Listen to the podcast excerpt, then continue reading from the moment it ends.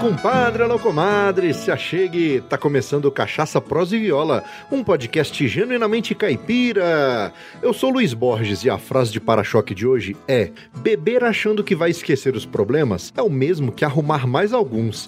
Arô, tranqueira! Em 18 de fevereiro de 2021, foi celebrado o Dia Nacional de Combate ao Alcoolismo, para reforçar a importância da conscientização sobre os perigos do consumo excessivo do álcool. Por esse motivo, eu fiz questão de transmitir a gravação desse episódio naquele mesmo dia, pois se trata de um tema muito sério, um problema de saúde pública e que muitas vezes passa batido aos nossos olhos. Para isso, eu convidei algumas pessoas para contarem suas histórias e debatermos sobre o tema. Mas antes de entrar na prosa propriamente dita, vamos só dar uma pausinha aqui, e hoje eu não vou moer as palavras, para a gente dar uns recadinhos aqui para vocês, tá bom? É só um golinho de café e nós já volta.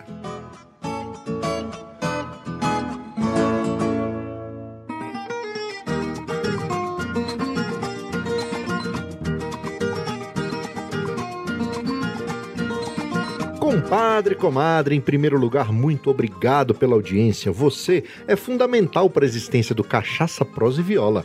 Também não posso deixar de agradecer aos nossos padrinhos Léo Lopes, Luciano Pires, Marcel Hatz e o recém-chegado Carlos Magnum.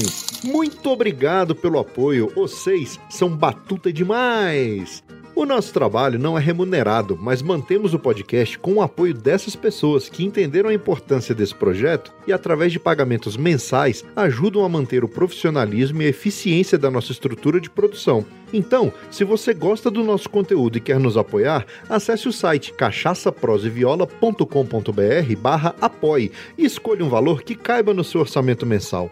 Você pode nos apoiar mensalmente pelo PicPay, PagSeguro, Padrim ou fazer um apoio único pelo Pix.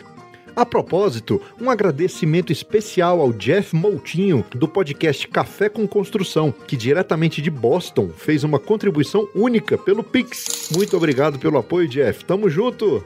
Assunto é só, com 1,99 você não toma nenhum golinho de cachaça num boteco de beira de estrada, mas com esse mesmo valor você ajuda a manter vivo o podcast mais caipira da podosfera e ainda recebe recompensas exclusivas que só os padrinhos e madrinhas têm direito. Me vejo obrigado a concordar com o palestrinha. Você já deu uma espiada na lojinha do Cachaça Prosa e Viola? Não? Ah, Araçô, tá esperando o quê? Lá tem camisetas masculinas, femininas, infantis, além das canecas e das ecobags, todos com estampas exclusivas e olha que tem estampa nova lá, hein? Dá uma conferida. Ao comprar os produtos da lojinha, além de sair por aí desfilando cachaça, prosa e viola, você ainda apoia na melhoria técnica do nosso podcast. E você que é nosso ouvinte tem 15% de desconto em qualquer produto da loja. Basta informar o cupom CPV15 na tela de pagamento. E o recado agora é para você que é um empreendedor e está me assuntando. Já imaginou o seu produto, serviço ou marca sendo divulgado aqui no Cachaça Prosa e Viola?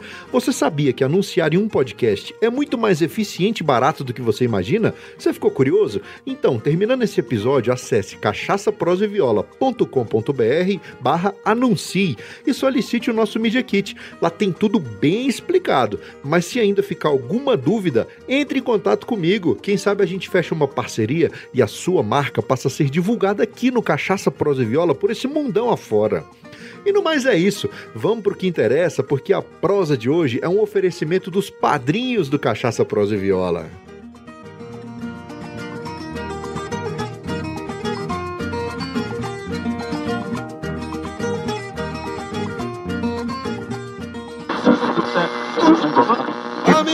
Faça um convite, top só se for agora. O meu rádio é diferente, a antena não enrola. Em um mundo virtual, o seu tempo você controla. Busque lá nas internet assunte meu podcast Cachaça, Prosa e Viola.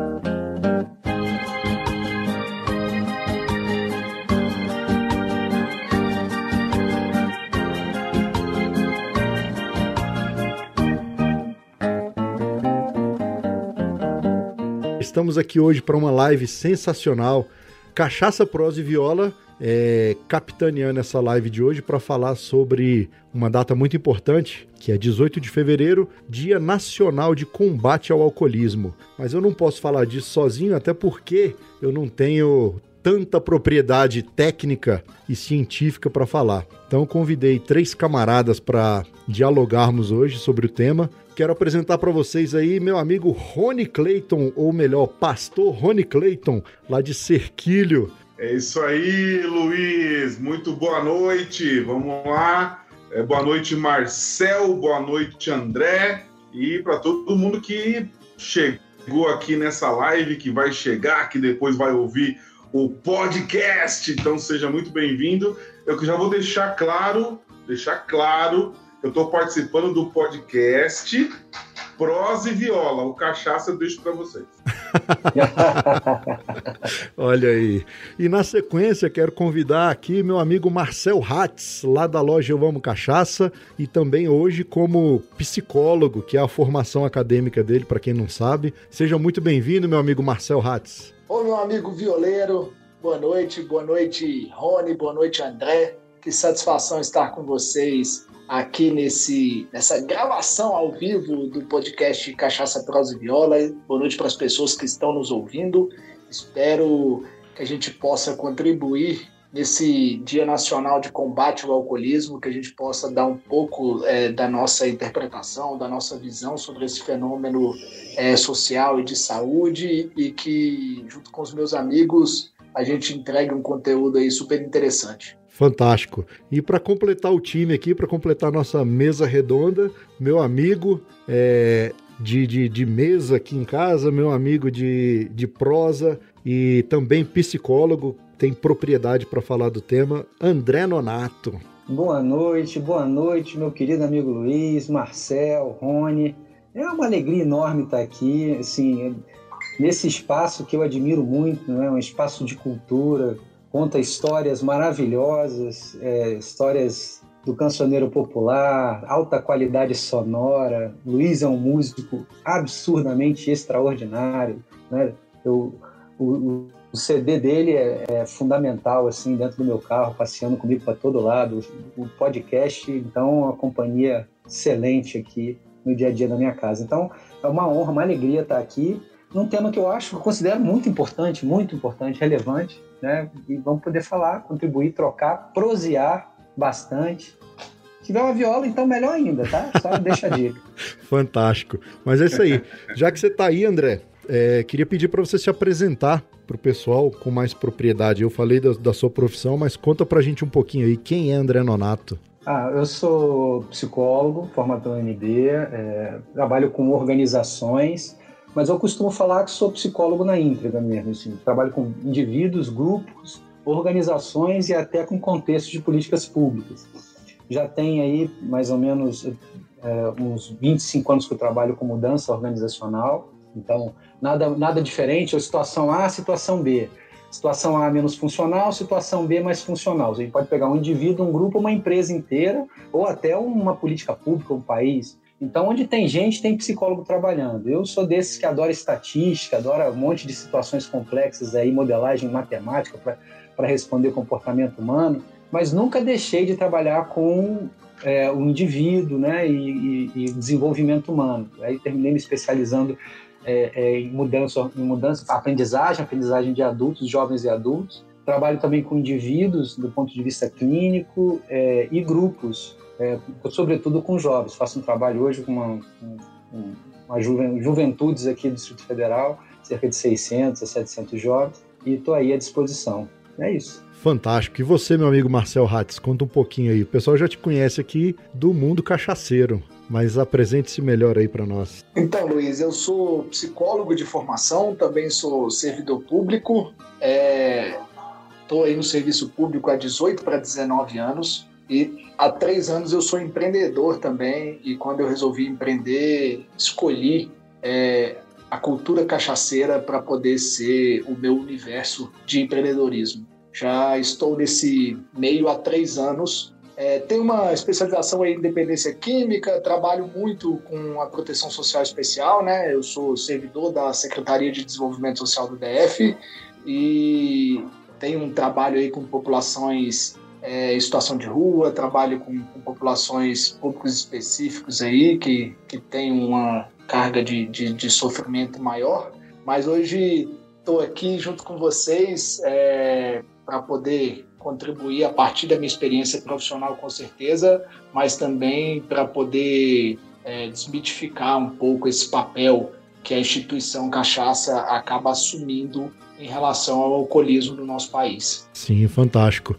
E meu amigo e pastor Rony Clayton, lá de Serquilho, São Paulo. Conheci o Rony Clayton lá no, clu, no, no, grupo da Confraria, do podcast Café Brasil, do nosso querido Luciano Pires. E a gente conversa muito lá na Confraria e fora da Confraria também. E para mim foi uma satisfação trazê-lo aqui. Conte aí, Rony, um pouquinho do, do seu dia a dia, um pouquinho da sua vida. Então, é...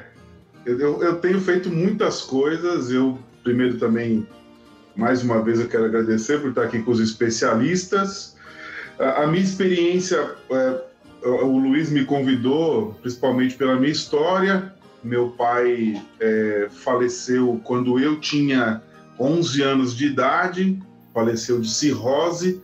Eu tenho 43 anos hoje e ele faleceu com 38. Então, faleceu muito jovem. Eu sempre tive esse número na cabeça. Será que eu vou passar de 38? eu já tô com já tô com cinco anos aí de, de sobra né, do meu pai. Mas é o seguinte, eu sou pastor, é, o meu trabalho principal é ser pastor. Eu sou pastor da primeira igreja batista de Serquilho, no interior de São Paulo. Eu tenho 43 anos, eu sou pastor desde os 24. Eu comecei a dirigir uma igreja na favela quando eu tinha 20 anos comecei a pregar na igreja, a falar na frente da igreja com 14 para 15 anos. E eu costumo falar, Luiz, é interessante isso, que é, eu tenho um imã para pessoas com problema de alcoolismo. Um exemplo que acontece muitas vezes é o seguinte: é, eu estava no trem e tinha lá, sei lá, dezenas de pessoas ali, uns 30, 40 pessoas, a pessoa alcoolizada ela entra no vagão, entra no vagão e senta do meu lado. Tá no ônibus, o cara vem, vem, vem dar uma volta, senta do meu lado. Então eu tenho muitas histórias, muitas mesmo histórias com gente é, com problemas com álcool, álcool e drogas, tem ajudado muitas pessoas é, como pastor e também no trabalho social. Uh, eu coloquei algumas fotos aqui, mas eu percebi que não tá legal. Eu acho que eu vou tirar é, é, essas fotos. Que... Ah, peraí, eu acho que se eu, desligar aqui, eu acho que melhora. Pronto. Eu desliguei aqui, acho que vai melhorar. Isso. Vocês estão me ouvindo aí? Sim, sim. É, então, eu sou fotógrafo também. É, eu comecei a fazer viagens para a África em 2010. Eu já fui oito vezes para Moçambique. E aí, quando tem essa, nas lives, eu costumo colocar algumas fotos minhas numa TV que eu tenho aqui atrás. Mas o André me ajudou aqui, eu coloquei aqui no fundo. Às vezes eu ponho no Zoom também. Então, você vai ver durante a live algumas fotos minhas. E eu fotografo desde 2010 e faço exposições em escolas, teatros, museus e vários lugares aí. E também sou palhaço, já faz 20 anos. Faço o trabalho de palhaço, meu palhaço chama Presuntinho Vou ver se eu acho uma foto dele para colocar aqui no fundo também. Mas uh, eu, sou, eu sou casado, eu costumo falar que sou muito bem casado, que é a coisa que eu mais gosto de ser, é casado com a Ana Paula, minha esposa. Sou pai da Júlia e da Sara. Então é isso aí, tem muitas outras coisas aí, mas vamos seguir em frente. Fantástico. E então é isso aí, pessoal. Essa é a nossa mesa. É... São pessoas que têm competência para falar do tema, não foram, não foram convidadas à toa. Eu acho que dos que estão aqui, eu sou o, o, o, condutor da prosa, né? Acho que é a, a, parte mais técnica, mais, mais científica vai ficar com esses três aí, e até a parte de experiência também. O Rony tem uma experiência muito forte aí que nós vamos falar mais para frente. E falar aí para quem tá na live, deixa eu dar só um, um, um oi aqui, ó. O Francisco Mesquita tá ali, que é daqui, daqui de Brasília. O, o Chilton Máximo acabou de entrar aí e o pessoal vai entrando devagar. E quem não entrar vai ouvir o episódio depois. É, meu amigo André, você sabe me dizer quando que surgiu essa data? Quando que surgiu essa ideia da data 18 de fevereiro é, é, de ser celebrado como Dia Nacional de Combate ao Alcoolismo? Mas já começou. Rapaz, no fundo do coração, sei não. É, foi. Eu, eu tava lendo aqui, o que que acontece? Foi por conta da a ONS vem, vinha fazendo várias, várias é, é, pesquisas é, é, é, estatísticas e demográficas, o IBGE também, e constatou-se que, que o número de pessoas consumindo bebida alcoólica e o número de problemas e, é, em virtude da bebida alcoólica, até mesmo é, inflar o sistema público de saúde com tratamentos é, contra o alcoolismo, essa coisa toda. Então eles viram aí uma preocupação, que os números estavam crescendo e, e acidentes de trânsito, jovens cada vez mais novos consumindo mais álcool. E aí eles resolveram adotar, se eu não me engano, acho que de 2018 ou 2016, que foi quando saiu o último censo aí do, do da ONS. E aí eles instituíram o dia 18 de fevereiro como essa data. Não sei porquê, mas esse ano coincidiu exatamente com é, é, o pós-carnaval, né? Que é, um, é uma data assim, onde as pessoas costumam beber bastante. Esse ano foi atípico. Carnaval foi todo mundo em casa. Mas é isso. Então, assim, eu vejo que os números realmente, quando a gente olha, eles assustam um pouco, né? Eu tô aqui com com alguns dados de são antigos em termos, né, porque eles foram feitos na última pesquisa, no último censo do IBGE. Então, fala aqui que, por exemplo, 26,4% da população adulta afirma ter bebido semanalmente em 2019 contra 23,9% de 2013, que foi a, a, última pesquisa. Então teve um aumento aí de uns 6%, quase 6%. 17% das mulheres adultas afirmam ter bebido uma vez ou mais por semana. Então é, é, um, é um índice que vem. Os números vêm sempre aumentando, né? Em consequência desse aumento de número, a gente sabe, eu, como divulgador da cultura cachaceira, o Marcel Hatz também, como divulgador da cultura cachaceira, a gente sempre frisa que deve ser um consumo moderado, que deve ser um consumo, vamos dizer assim, social. Não sei se essa palavra seria correta, mas muita gente acaba exagerando e é um problema de saúde porque muita é, o álcool, não só a cachaça, mas o álcool, ele é um, um um, um, químico que causa dependência, certo? É uma, é uma droga, vamos dizer assim, é uma, e hoje a gente considera uma droga recreativa legalizada. Então o consumo deve ser moderado. E a gente sabe que tem vários problemas com o alcoolismo. E aí a gente queria, primeiro, eu queria partir do, do, do princípio aqui, primeiro da gente falar um pouco sobre esses problemas, as consequências dele e o que, que pode ser feito tanto no ramo da, da psicologia ou até mesmo de políticas públicas para minimizar esse, esses males, né, que são causados aí, traumas de família, enfim. Quem vai começar? Fique à vontade, aqui é uma, é uma mesa redonda, meu amigo, não tem... Então, é, é, eu, eu, na verdade, assim, eu vou, eu vou é, tentar delimitar, assim, o meu comportamento. Se vocês acharem que está um pouco agressivo, é porque é, eu sinto é, repulsa pelo álcool pela minha história. Então, assim, é, eu, eu, não, eu não tolero o álcool, entendeu? Não é uma questão, assim, de preconceito, uhum. nem com quem bebe, ou eu tenho vários amigos, eu, eu saio com as pessoas, eu vou num restaurante, meu amigo pede uma cerveja, mas, para mim, o que funcionou na minha vida é a tolerância zero de álcool pelas, por todo o histórico da minha família. Então, é, hoje eu fui no manicômio. É, num, na verdade, não chama mais manicômio, é um hospital de. Talvez os amigos aqui conheçam, é muito famoso no Brasil, Bezerra de Menezes. Eu tive, eu tive hoje no Bezerra de Menezes, fui é, uma alta de uma pessoa que está passando por um problema muito grave de, de depressão, mas eu já tenho, eu já tive tio que foi internado lá, eu frequento manicômios desde quando eu tenho oito anos de idade, clínicas de recuperação e, e, e tudo isso.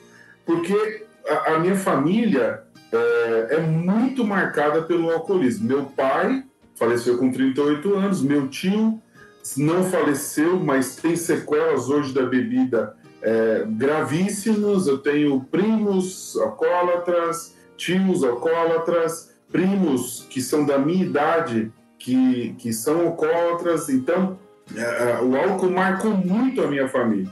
Então, é, quando a gente discute esse assunto de uma maneira séria, eu fico muito feliz, Luiz, que a gente possa abrir o coração e tirar uma coisa é, que para mim é muito nocivo, é a glamorização do alcoolismo.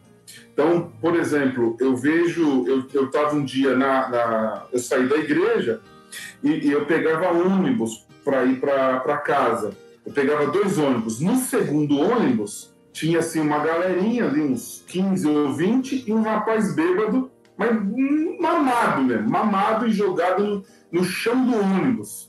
E os amigos colocaram ele dentro do ônibus para levar para casa. E aí, é, eles estavam ali conversando e um falando pro outro: Não, isso é normal. Ah, não, tudo bem. Quem nunca tomou um porre na vida? Eu falei: opa, eu não falei nada, mas opa, eu, eu nunca tomei. Quem nunca ficou largado assim? E eles começaram a falar como se, não, tá tudo bem. Ele tava, uh, desculpa a expressão, todo mijado, todo sujo, de lama, vomitado. E eles falando assim: não, tá tudo bem Tá tudo bem. Quem nunca fez isso na juventude? Eu falei, opa, eu nunca fiz, eu nunca fiquei numa situação dessa. Então, a minha luta nesses anos todos, é, sempre quando eu posso falar, é tirar a glamorização. Então, tem muita gente, por exemplo, que eu, outro dia eu coloquei no Facebook, várias vezes eu coloco durante o ano isso. Por favor, não poste vídeo do seu amigo bêbado e você achando que aquilo é legal. Aquilo não é legal. Ele está fazendo uma coisa, ele está manchando a imagem dele. Tem uma esposa ali, tem um marido ali vendo aquela situação, tem um filho, aquela imagem vai ficar para sempre, achando que isso é normal. Não é normal, não é legal você ver uma pessoa bêbada, jogada, vomitada, suja, degradada. Então, eu tenho, eu, a minha luta tem sido essa. Então, por quê? Porque marcou muito a minha. Eu posso depois contar algumas histórias, mas eu vou contar uma para vocês de como o álcool marcou a minha família é, e marcou a minha vida. Um dia eu cheguei em casa, era mais ou menos assim, umas duas da tarde, mais ou menos, das várias histórias do meu pai. E meu pai estava no chão da sala. Eu morava num barraco de madeira, um barraco grande. Meu pai estava deitado no chão da sala, uhum. porque ele chegou e caiu ali. E meu pai jogava tênis. E tinha uma bolinha de tênis assim na sala. Quando eu fui pegar, eu percebi que ele estava numa poça de água. Aí, aí, eu assustei que era água. Minha mãe me colocou para fora, porque meu pai estava deitado no chão da sala. Ele tinha feito xixi e bêbado faz muito, então estava tudo a, a, a, sala. Eu lembro da cena até hoje, devia ter uns 7, 8 anos. Tava ali, ó, aquela cena, meu pai deitado em cima do xixi aquela bolinha de, de, de tênis ali em cima. Então, essa glamorização que a juventude tem feito hoje, isso me agride, sabe? Porque eu, eu sei como tem família sofrendo com o alcoolismo. A gente pode seguir mais aí e a gente vai debatendo.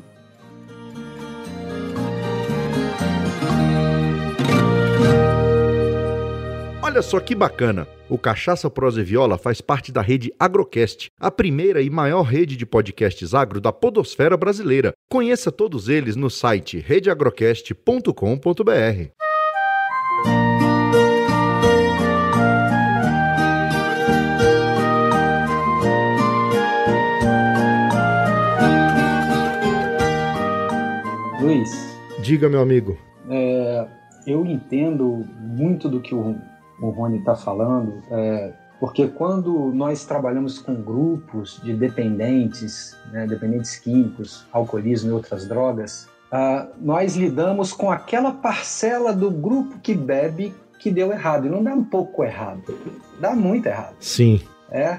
Então, assim, de cada 10, um vai dar muito errado.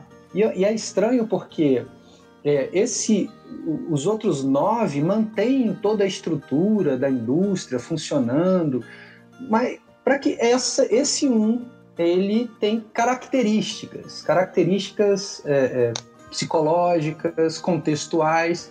É, há estudos que demonstram padrões genéticos, inclusive, de predisposição ao consumo exagerado do álcool, à compulsão por álcool. E aí, uma vez que é, esse quadro se instala, ele é realmente muito penoso. É muito penoso, é de difícil tratamento.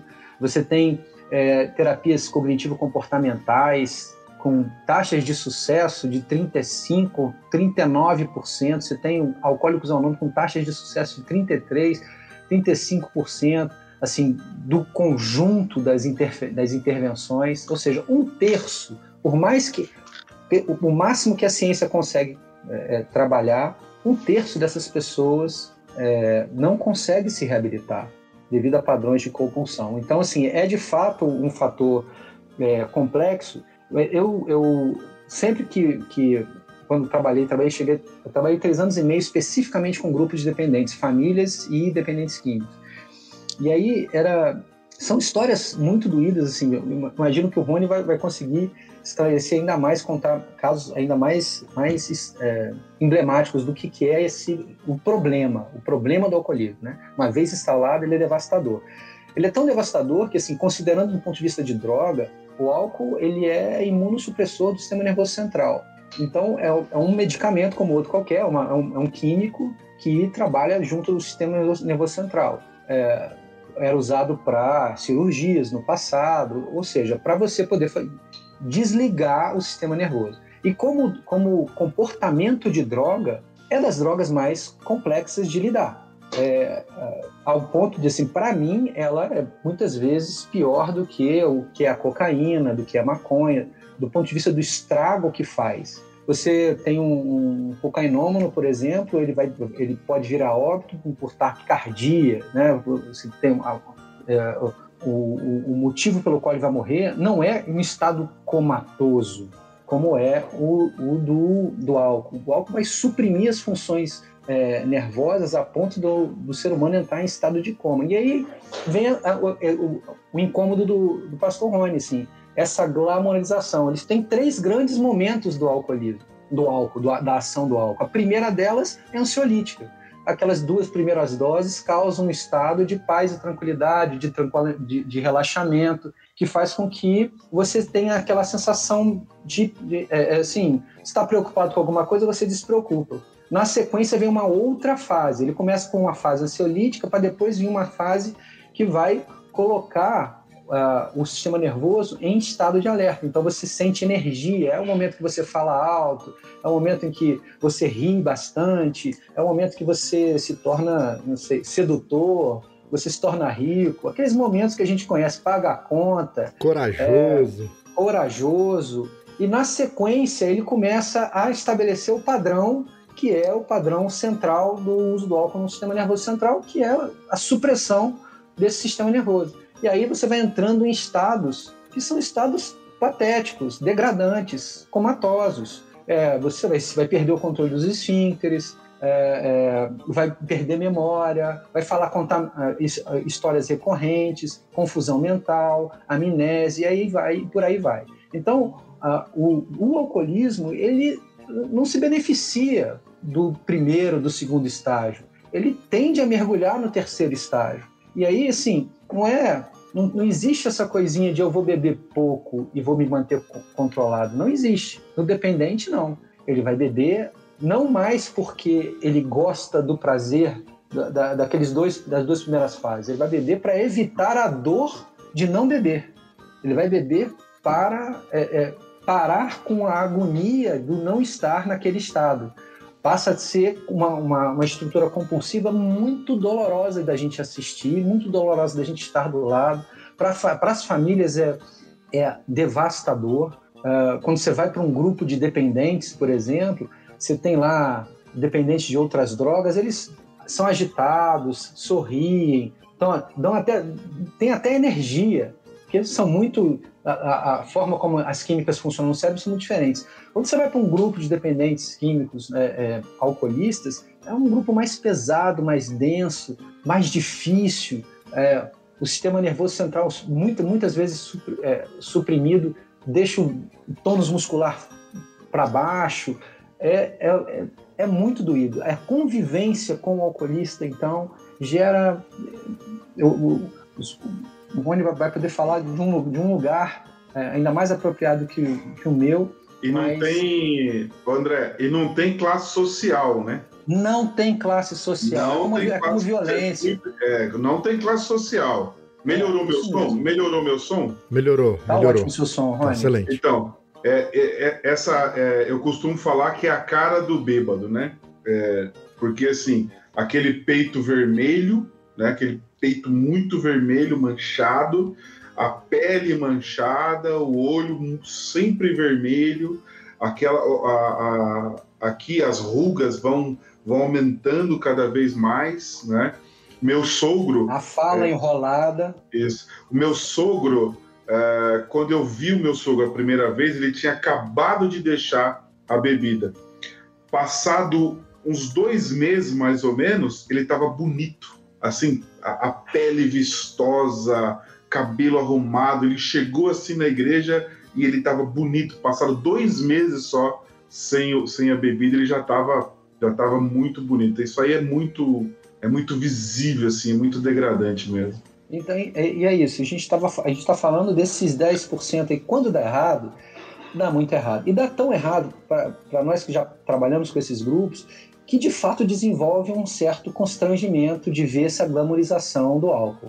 Achar sempre que o álcool é sinônimo de felicidade, achar que ele é sinônimo de conquista, ou estimular o consumo para além do, do nível 1 do, do álcool. É sempre, para mim, é sempre temerário. E vai- vão ter aquelas pessoas que nunca beberam na vida, nunca beberam, e vão tomar o primeiro copo e não vão conseguir parar até a morte. Isso é que é uma grande roleta russa.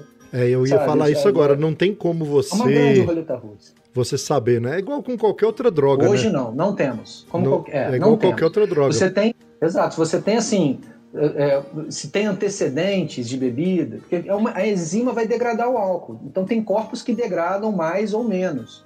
Tem, tem corpos, tem pessoas que são muito resistentes a ele e aí eles vão avançando, avançando, avançando e se juntar com um conjunto de padrões é, compulsivos que podem ser aprendidos ou inatos ou os dois. A pessoa vai tomar o primeiro gole e é, aquilo vai levá-lo a óbito em alguns anos, em cerca de 12 anos nos homens, 8 anos nas mulheres em média, e, aí você vai ter um grande problema de saúde pública. É, a glamour, glamour, tornar isso um glamour, como o Rony estava falando, é realmente é, é, temerário. Justamente para essa. É como, é como cuidar dos. A gente não está no Covid cuidando de uma parcela pequena da população é, que é muito é, é vulnerável. Sim. Então, é, é- é como se nós, os nove que, que conseguimos beber sem entrar nesse, ne- nessa, nesse, nessa espiral de dor, é, tivéssemos que ter sim cuidado com esses 10% que na- vão entrar nessa espiral de dor. E aí é importante discutir esse tema, ele tem que ser discutido seriamente, atentamente, educação, tem que fazer parte do conceito de educação mesmo dos jovens, principalmente os jovens glamorizam bastante essa, essa experiência, porque é uma, é, uma, é uma fase da vida com receios, com inseguranças, e aí entra a bebida nas primeiras nas fases 1 e 2, suprimindo essas inseguranças, permitindo que eles façam é, permeiem grupos, e isso fica dentro da memória emocional deles, ajudando todo um contexto de embriaguez ao longo da vida. Desse grupo vai ter uma galera que não vai dar certo. E durante a juventude tem aquele negócio, igual o Rony falou, né? É, do- dos amigos ainda ficarem incentivando. Pô, vai, bebe mais. Querendo. O cara ali bebeu duas, você só vai beber uma. Então tem aquela coisa de você também se, se enquadrar dentro de um grupo e aí você acaba. é, é, experimentando algo para se colocar no meio de um grupo, para ser aceito num grupo. Isso aí é coisa de jovem mesmo. E, e é muito diferente, aí eu acho que o Marcelo vai poder falar bem sobre isso, assim, do que é o beber de degustar. Né? É muito diferente. é, o, ali- aliás, com qualquer, qual- qualquer é, tudo que vai ser processado em você, em excesso mata você. É verdade. Algumas, algumas coisas são complexas, algumas de fato você precisa sempre estar atento. Mas ah, eu vou convivendo com pessoas cuja o conceito de degustação é, trabalha equilíbrio, trabalha contexto, trabalha grupos sociais. Dentro do- da formação humana, o uso das- dos estados alterados de consciência eram usados por xamãs, eram usados por tinham rituais de pertencimento. E aí, de repente, na sociedade moderna, a gente tira tudo isso e coloca só um peso comercial. Querem, queremos vender mais e, e vende, para vender mais eu tenho consumidores. E os consumidores, bom, quem está querendo só vender não está prestando atenção em tudo que pode acontecer com esse consumidor. É, e no caso aqui do Rony, do, dos trabalhos que eu já fiz, a gente fica, a gente vai lá e quando todo mundo se afasta, a gente vai amar essas pessoas. E é muito difícil. É, quem vende, quem vende não tem compromisso nenhum com, né? Ó, oh, mas pera aí que tem um, tem um convidado aqui que ele vende, é. mas ele, isso é, ele é um isso cara incomoda. consciente. Então, eu, eu posso falar depois sobre a cultura de bar, eu sei tudo a cultura de boteco, mas normalmente, tô, é, é, o que eu sei de boteco é o seguinte, o cara vai enchendo o copo até o cara cair. É assim que é. Eu, é. Nunca vi um, eu nunca vi um dono de bar falar, não, você já bebeu três, não vai beber mais. Rapaz, eu meu... nunca vi um dono de. Meu eu, avô. Eu nunca vi. Pode meu, ser que tenha, mas eu nunca meu vi. Avô, meu avô era dono de boteco e desde 1961, quando ele chegou em Brasília. E minha mãe e meus tios contam que ele, ele chegava no ponto e falava: Ó, oh, pra você hoje eu não sirvo mais, não, você pode ir pra casa. Mas meu avô, assim, tanto é que eu. Eu nunca vi, é, é raro. Parabéns eu, pro seu avô. Eu aprendi é. a beber com ele, né? Então, assim, meu primeiro gole de cachaça foi aos 18 anos sentado na mesa com meu avô. E ele sempre tinha essa coisa de da dose moderada, de e falava dos perigos do álcool, acho que até porque trabalhar em boteco há muito tempo deu, deu muita experiência para ele. Mas diga aí, Marcelo. Não, eu queria chamar a atenção para a gente tomar cuidado mesmo quando a gente faz é, generalizações, né? É, o, o Rony, tá, o Rony não, o André estava chamando, estava é, muito interessante a fala do André, que, é, essa fala de quem trabalhou é, com cuidado, mas o cuidado pensando na maneira integral do, do sujeito, pensando em política pública, pensando em trabalho de sociedade civil, pensando em trabalho de é, entidades religiosas. Então, quando o André traz é, toda essa questão de maneira é, ler o ser humano de maneira integral, eu, eu fico bastante encantado. Até te confesso, André, que o meu coração de psicólogo pulsou bastante aqui, te ouvindo, e fiquei bem encantado aí com a sua fala. É, me incomoda um pouco essas falas que generalizam. Então, quando, quando o Rony chega para nós e fala assim, nunca vi é, um dono de boteco é, trabalhar de outra maneira. Aqui, do nosso lado da cachaça, a gente tem vários exemplos para dar. E aí, é, o, o André até chamou atenção. Acaba que você participa só de um grupo de pessoas, você é, está, quando você está dentro do problema, você só tem contato com isso. Então, de fato, é muito difícil você ver de outra é, maneira. É a administração é de tragédia. Exatamente. Exatamente, é muito difícil ter contato com outros públicos. Aqui, o Luiz já deu um exemplo. É, acredito que a nossa empresa é extremamente responsável. A gente trabalha com a venda de, de, de cachaça, né, o destilado nacional, a bebida que identifica o país. A gente tem uma responsabilidade muito grande em trabalhar o tempo inteiro consumo moderado, consumo responsável. A gente fala muito de doses certas. É, tem o exemplo lá do, do Galeto Sats, lá no Rio de Janeiro, um bar famoso, 24 horas aberto em três bairros do Rio de Janeiro. É, diversas vezes o dono do Galeto Sats deu entrevistas e ele mostra lá que ele trata os clientes dele igual ele gostaria que os filhos dele fossem tratados. Deu o, o momento do, da pessoa, ele põe no táxi, paga o táxi para a pessoa ir embora.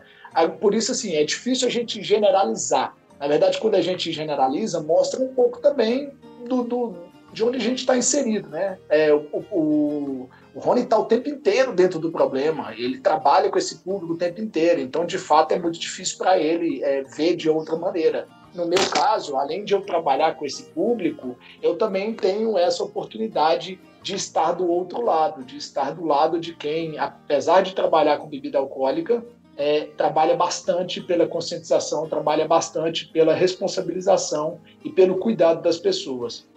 Então, é, eu respeito, é, para mim, eu, Rony, todo trabalho é digno.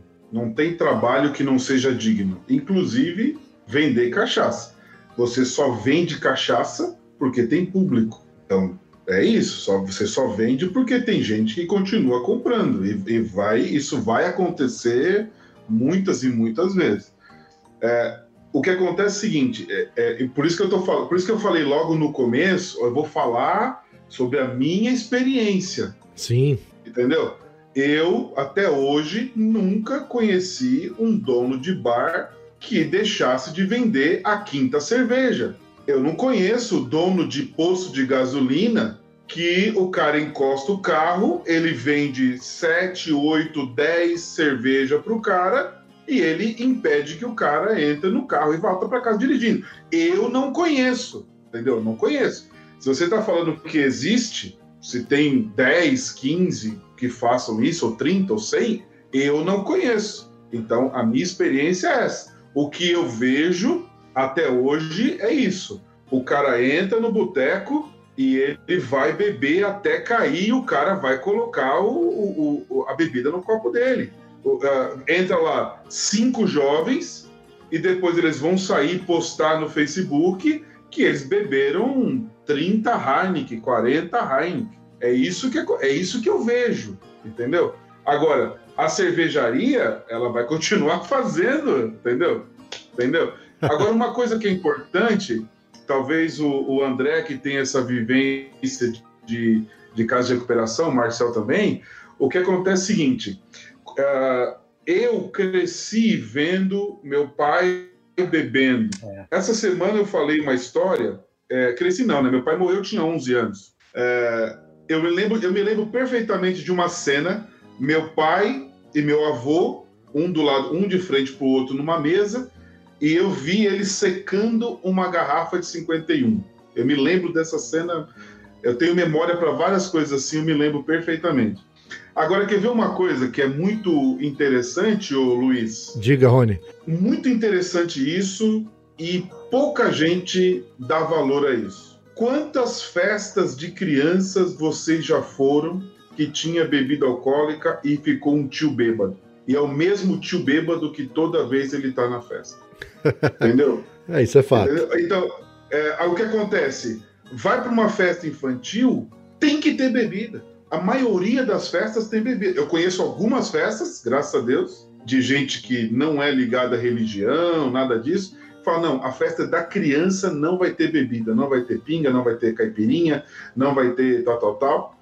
É, e quantas vezes eu já vi, quantas vezes eu já vi na minha vida inteira, festa de criança, aniversário do primo, sai cinco tio carregado. Então, o poder do exemplo é muito forte. Né? Sim, sim. É muito forte. Então, é, é, não sei se foi o Marcelo ou o André que falou a questão do, da educação, né? É, eu acho que deveria ser proibido um adulto beber na frente de uma criança. Eu, na minha, não sei como seria isso, mas eu acho que deveria ser proibido.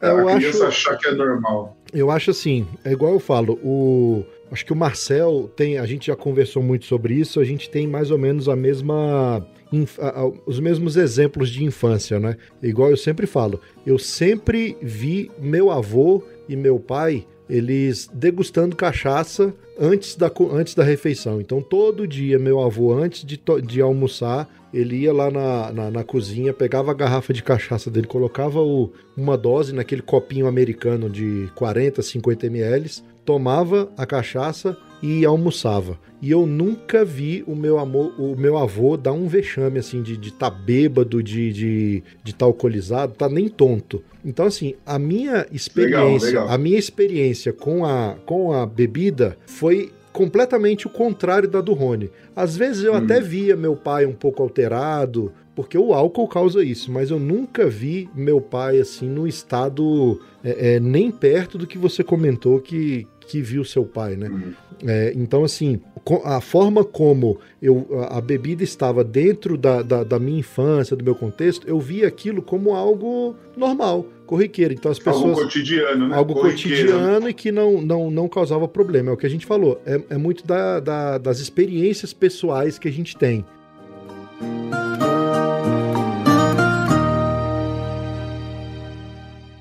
Isso, você gosta de rede social? Então larga a mão de ser bobo e segue nós no Instagram, Facebook e Twitter. É arroba CPV Podcast.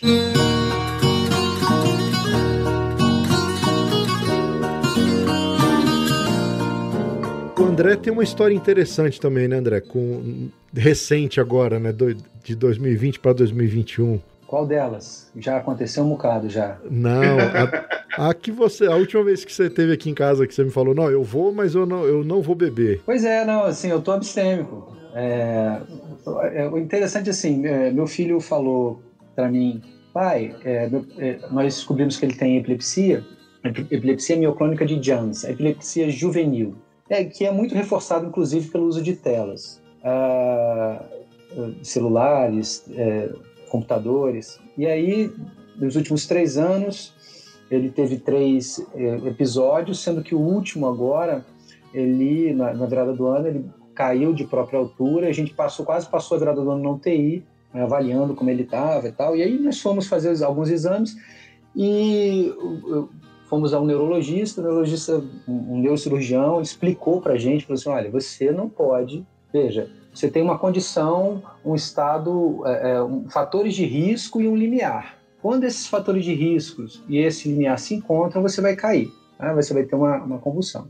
E aí, dentre esses fatores de risco, tem lá é, estados alterados de consciência, uso de, de, de é, álcool e outras drogas. Okay? Ele falou assim: Poxa, pai, meus amigos bebem, todo mundo bebe. Ele falou uma frase que me marcou: Não é possível ser feliz sem beber. Uau! Aí, aí aquilo, para mim, assim, eu que o educo há tanto tempo, Aí eu, eu, vi a pressão social, isso que o, que o Rony falou assim, a glamorização desse movimento, assim, eu falei, meu filho, é, é lógico que é possível. Ele falou assim, mas pai, você não gosta de beber vinho? Você não gosta de beber com os amigos é, de vez em quando? Eu falei, sim, meu filho, sob contexto. Seu pai não acorda de manhã e, e, e, e vive a partir, em função dessa situação. Aí ele falou assim, mas pai, seus momentos de alegria, você não tem lembrança de que você tinha bebido alguma coisa? Eu falei assim, alguns deles sim. Aí, tá vendo? É, você está me provando que não é possível. Quando ele falou isso, eu falei assim, a partir de hoje, meu filho, seu pai não bebe. E, e assim, foi, foi uma experiência muito interessante, porque eu falei, olha, eu vou passar esse ano inteiro sem beber. Nada, né? Não comuniquei a minha esposa, porque nós jantamos, jantamos, usamos do, do mesmo modelo que é, se usa, por exemplo, na Europa, onde a, o vinho faz parte da cultura. E aí é, é bom a gente fazer uma pausa assim, porque qualquer ferramenta, qualquer substância sobre contexto, sobre, sobre educação, e aí a gente está falando sempre de educação, é educação do autocontrole, é de saber dizer não àquilo que faz mal. Por exemplo, a alimentação mata mais do que o álcool. É, nós somos educados a não pararmos de comer. E aí, assim, são, são tipos de compulsão. Não saber o equilíbrio educacional para dizer não, isso faz parte do processo educacional de um país. E aí também, quando a gente vai para a Europa e o uso do vinho, ou na Alemanha, no uso da cerveja, onde aquilo tá faz, faz parte é, do processo cultural, aí, aí mesmo lá você tem os 10% e tem os 9%, 9% os, os, os, os 90%, os 90% que estão imersos na cultura e os 10% que vão, não, não vão conseguir por, por várias questões de estruturas compulsivas. Eu queria só fazer essa divisão. Quando a gente está falando do uso da degustação, do uso racional. Sim. É, é importante termos um perfil de educação para o autocontrole, porque a gente está falando do mesmo jeito que é alimento, do jeito que é andar de carro, sua velocidade, é um padrão educacional na qual você deve se manter sobre os princípios da boa vizinhança. Você não tem o direito de ferir o direito de ninguém. Então você não tem o direito de incomodar, você não tem o direito de gritar quando quer, só porque você acha que pode, você não tem o direito de acelerar o seu carro para além de uma velocidade limite, porque nós vivemos em sociedade. Então, o conjunto, o coletivo, a cultura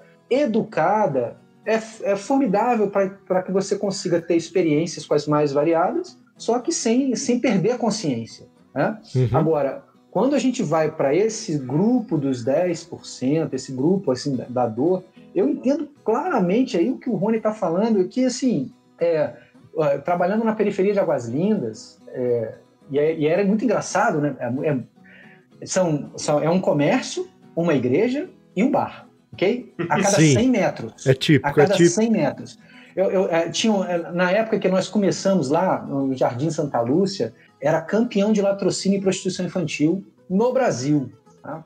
há quase 20 anos atrás. Era muito doído. E aí era assim, a cada 100 metros tinham esses três estabelecimentos: uma igreja é, evangélica, um bar e um comércio. O comércio, em geral, era da pessoa que frequentava a igreja evangélica, que, que, que tinha saído da, da, daquela vida e, e, e, começou uma, uma reestruturação. E quem estava no bar estava destroçado.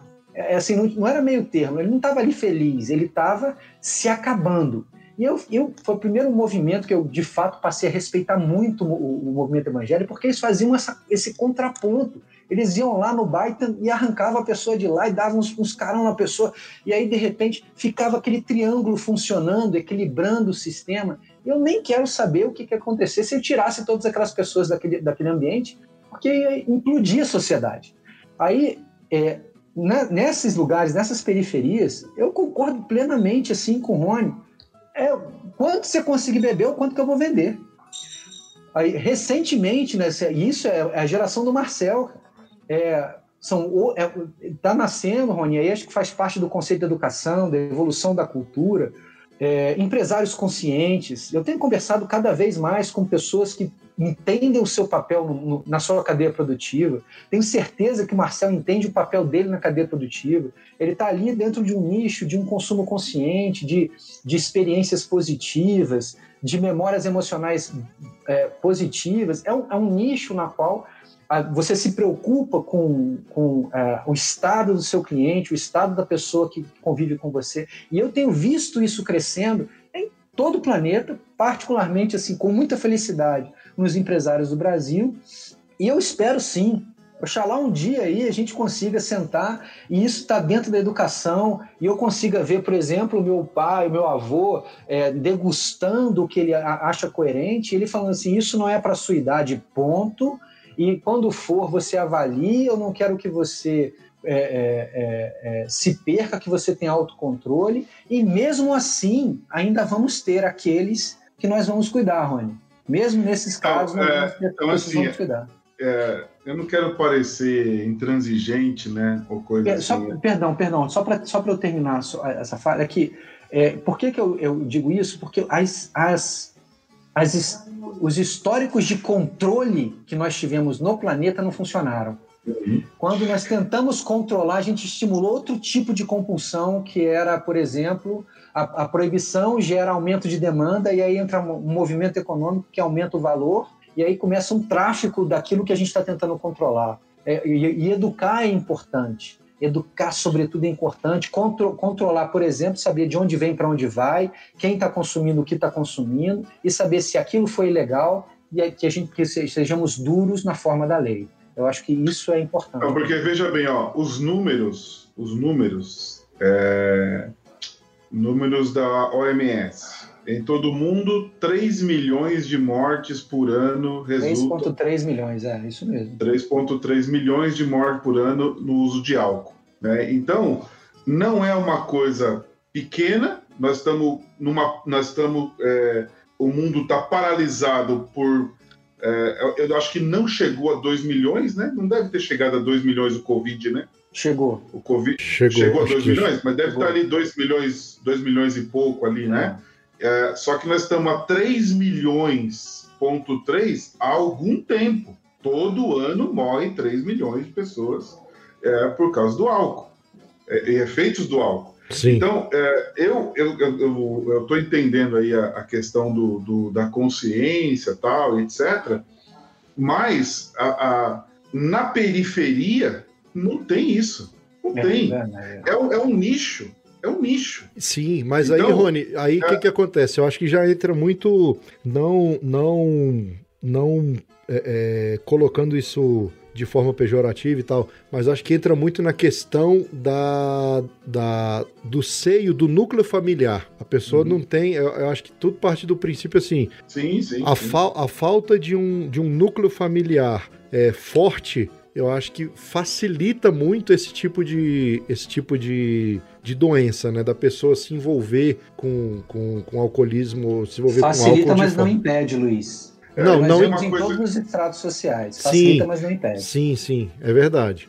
Não, eu acho que é totalmente a família. Eu acho que a família é muito. Por isso que eu falei a questão da, é, da questão da, da bebida com criança, né, presente. Eu, é, eu não sei se o, o Marcel, eu não sei se ele já conviveu assim com periferia no, no boteco.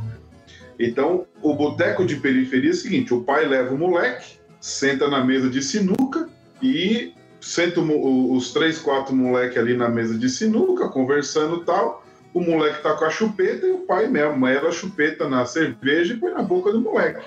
É o que eu via e é o que eu vejo. É.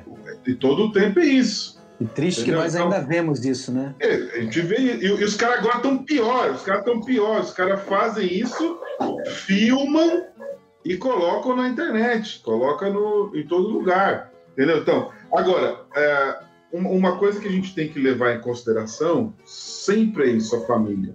Sempre a família. E aí, se a gente cair para esse lado de conversar com a família, vocês que trabalham com, com clínica ou com atendimento em consultório, boa parte, eu acho que a maioria esmagadora, são de famílias disfuncionais. É. Que não tem pai, que o pai já era alcoólatra, que a mãe já, é, já tinha problema, que são de, de pais separados, etc, etc. A maioria das pessoas, boa parte das pessoas que vão para o vício é que estão são de famílias disfuncionais. Isso acontece muito. Você começa a conversar, você vai ver. Sim. Né? Então é muito. Então é totalmente a família, Luiz. A família é, é realmente. Agora, agora o que que acontece? Aqui em São Paulo tem uma faculdade que eu não vou falar o nome, depois pode travar a live aí, que na sexta-feira não tem aula e fica lá dois mil estudantes na rua bebendo e usando droga, né? Então a, a, minha, a minha esposa fez, uma, fez faculdade em São Paulo, um ano de direito. Rony. Sabe, sabe o nome do boteco? Amnésia.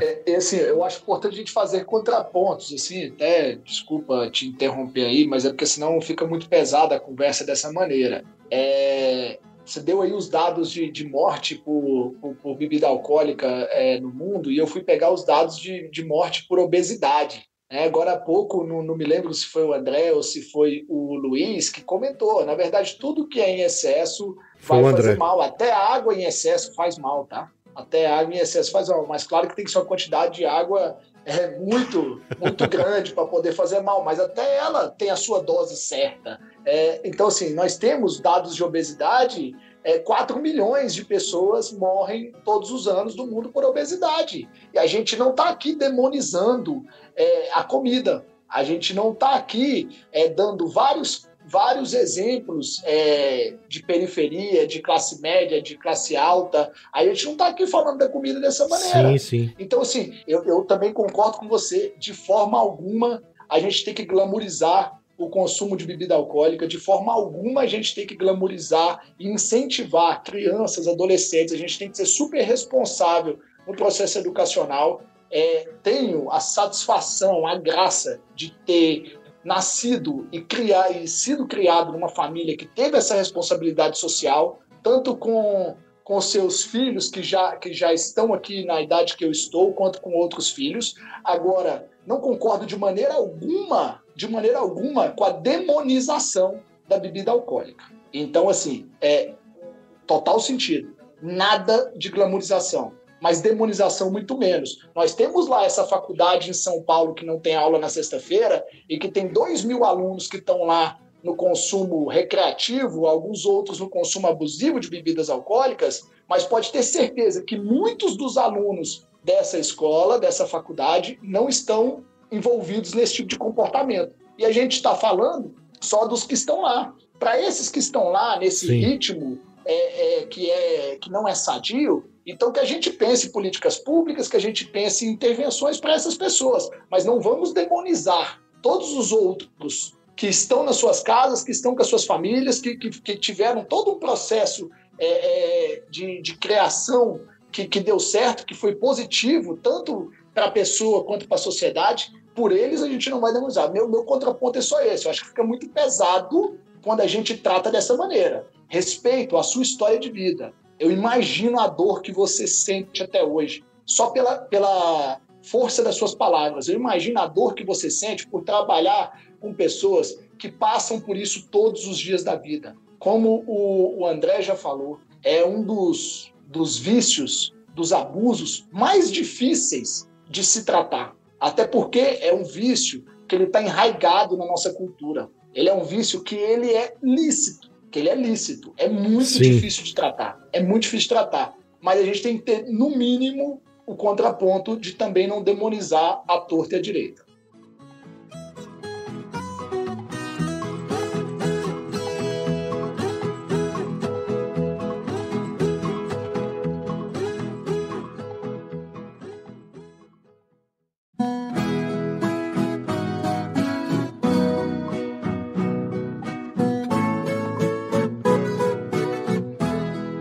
Voltando para esse lado cachaceiro que, que o Marcel trabalha, eu também trabalho, é uma, uma coisa que acontece muito, principalmente no Brasil, é um preconceito enorme em relação. É, igual hoje, a gente está falando de um problema de alcoolismo, mas só quem leva a fama é a, a nossa cachaça, né, Marcel? É interessante. É porque é. O, cara ganha, o cara ganha o nome de cachaceiro, né? Exatamente. É o que a gente tenta, Rony, é. através, do, através do podcast, o Marcel, através, é. através das lives que ele faz, das lives cachaceiras, as inúmeras confrarias da cachaça que existem aí Brasil afora, o que a gente tenta mostrar é isso, é que eu, o que eu conheço de todos que do, do, desse meio, é, é igual a gente falou, o, esse meio que a gente convive, eu, o Marcel, o André também, acredito que, que frequenta muito, a gente dificilmente presencia abusos. Até nos encontros de confraria, quando fala assim, ah, vamos numa, no encontro de confraria da cachaça, você pensa assim, meu Deus, só vai ter bêbado lá. Muito pelo contrário. A gente vê lá doses limitadas, as pessoas é, alegres, se divertindo, num consumo consciente e, e, e, e de cachaça. E, no entanto, é, é, o problema de alcoolismo é com, é com cachaça, é com vodka, é com cerveja, é com uísque, é com rum, é com vinho, mas o, o, grande preconceito que a cachaça sofre. Então, assim. É Vai igual... beber perfume, inclusive. Exatamente. A pessoa que, quando ela está num nível de perfume, dependência álcool, química. Álcool, álcool normal. Né? Exatamente. Né? Álcool... Ela vai tomar álcool, álcool 70, esse álcool. álcool com açúcar. Que a gente álcool tá. Com açúcar que a gente está usando agora para higienizar as mãos e tudo, o pessoal mistura com açúcar e toma, toma perfume. Então, assim, é, é, é, são situações bem extremas. E eu acho que o, o os, tanto a cadeia produtiva da cachaça é, é, é, eu vejo muito isso, o pessoal pregando é, é, e disciplinando as pessoas e orientando. Eu sempre vejo isso lá na loja do Marcel, em outras lojas onde a gente costuma comprar cachaça, é, o pessoal sempre orientando. Gente, olha, consumo menos é mais. Prefiram a qualidade do que a quantidade.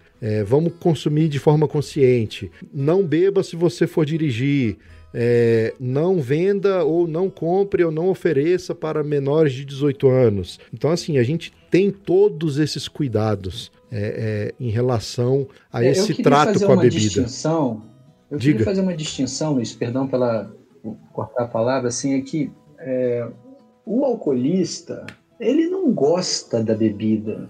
Assim, eu, eu, do tempo que eu, eu, eu, vejo, que eu trabalho com ele, não, ele não gosta da bebida ele precisa parar com a agonia de não estar bêbado. É, é muito diferente, porque com a supressão do sistema nervoso, o paladar fica desligado. Então, é, é, os degustadores, quem degusta, assim, é, é uma outra. Estamos falando de uma outra classe e como a live fala sobre o, a questão do alcoolismo, o alcoolismo é coisa séria. Eu acredito que nenhum de nós aqui é, é, é gosta, estimula ou quer ver alguém é embriagado, né? Na fase 3 aí do, do processo do que o álcool faz, imunossupressivo e tal.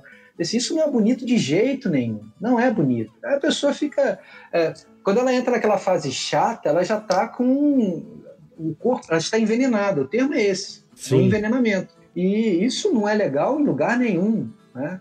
Agora, é, eu, eu é, ouço uh, o, a fala do Marcel, na, bem, bem na lógica do, da cadeia produtiva, do consumo consciente, ou seja, tem uh, uh, como ferramenta, como, como substância, uh, o consumo consciente é o que faz com que a gente consiga viver em sociedade, de tudo. A, a, a gente, a alimentação, exemplos assim, hipertensão, é, problemas cardíacos diretamente ligados a padrões psicológicos e padrões comportamentais alimentares. E eles matam mais, é a coisa que mais mata no mundo, né? Cardiopatias, problemas de pressão, a obesidade, quando você junta isso tudo, está ligado ao mesmo, do ponto de vista psicológico, ao me, mesmo problema humano, que Entendi. é o consumo compulsivo que é não saber se controlar, não ser educado para parar, não saber o que basta a ele.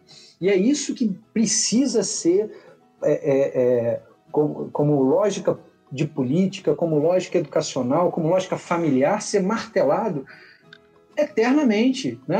já na base da família, que é a base da sociedade, até as instâncias superiores, sim, e que sim. o consumo consciente de qualquer coisa, o equilíbrio, é, é, é, a compulsão, ela não deve ser exaltada como, como algo positivo, porque nada, ela é uma escravização é, da, do seu arbítrio, da, da, sua autonomia, da sua liberdade. Nós devemos criar cidadãos para serem autônomos, e nesse sentido, eles podem ter direitos os mais variados. Mas a live hoje nos alerta sobre o combate ao alcoolismo. Né? Exatamente. E aí, como para esse grupo na qual a gente vai lá e deu errado, ok, faz o quê? E aí eu queria perguntar para o Marcel, assim, já até mesmo como uma, um exemplo de que, só para poder partilhar aqui, o que é a diferença dos, dos empresários conscientes, assim, Marcel, vou perguntar também para o Luiz, assim, o que que, o que, que os, os, os produtores conscientes, os empresários conscientes podem e devem fazer para auxiliar no combate ao alcoolismo, é, é, a evitar o problema, a apoiar aqueles que estão passando por, pelas dificuldades compulsivas, é, num padrão educacional, porque a periferia, como o Rony falou, é, claro, isso existe também nas classes mais altas, mas assim, a gente tem comportamento lá na periferia de muito menos conhecimento, muito menos. Uh, o padrão de embriaguez é outro. É o, como é que a gente pode fazer, Marcel? É, aí para auxiliar nesse, nesse, caminho aí do combate. Deixa eu complementar a pergunta. Não, só complementar a pergunta, porque é, se o Marcel se sentiu ofendido com o que eu falei, o objetivo não é esse. Se você, se você se ofendeu com a maneira que eu falei, me perdoe. Como eu disse no começo, eu falo da minha experiência. Eu achei interessante essa pergunta do, do André, e eu queria saber o que, que os empresários estão fazendo por esta mazela. Então, coisa prática. O que, é coisa prática? Que os empresários que da cachaça estão fazendo. O que, que é coisa prática que estão fazendo pela mazela daqueles que estão, é, por exemplo, é, em recuperação e tal? Se tem algum exemplo, eu não conheço. Então seria importante, eu, eu, eu, eu quero sair da live aprendendo. Então, se tem alguma coisa que os empresários estão fazendo, então seria interessante falar e mostrar. Então, vamos, porque é, até hoje nunca chegou no meu conhecimento um, um, um, um, documento, um fly, uma propaganda. Eu nunca vi. Então, pode ser que agora apareça alguma coisa que os empresários estão fazendo. Vamos lá. É, gostei da provocação. É, ô, ô Rony, só para a gente dar uma aliviada aí na, na nossa na nossa relação, de forma alguma fiquei. Recebe com amor, Marcel, recebe é, com amor. Exatamente. É, de, de, de, forma alguma fiquei é, magoado, não é? Só porque eu queria garantir mesmo o direito de fala, porque eu já chegaria no, é, na evolução do meu pensamento naquele momento, eu só queria garantir que eu, não, que eu não me perderia ali nas palavras.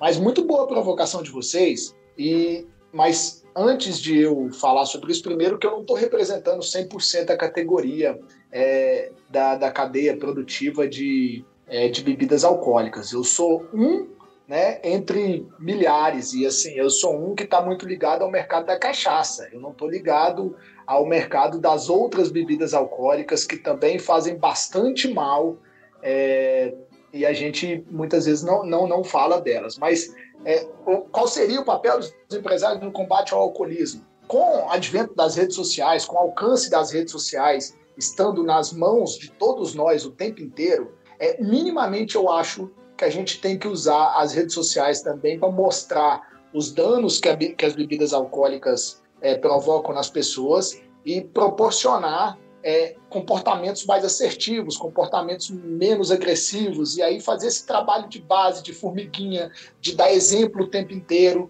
de ser responsável o tempo inteiro. Minha esposa fala muito isso para mim. É, em um ou outro momento, eu posso começar a exagerar, minha esposa é o meu controle social, chega perto de mim e fala: lembra que você tem uma responsabilidade maior do que todos os outros, porque você é alguém que está inserido ali o tempo inteiro. E isso é muito importante. Então, acho que uma, uma das coisas do, do papel dos empresários é educativo. E ser educativo é, através das redes sociais hoje é muito fácil de você atingir uma quantidade enorme de pessoas. É uma dificuldade de falar sobre isso é, acho que tem empresas grandes o suficiente para trabalharem é, junto com as políticas públicas na questão de financiamento. É, acho que é importante isso. Então, trabalhar ali na, naquele local onde a mancha é, de alcoolismo é maior. Então, acho que tem empresas grandes o suficiente que deveriam fazer isso. Também desconheço as empresas grandes que estão fazendo isso.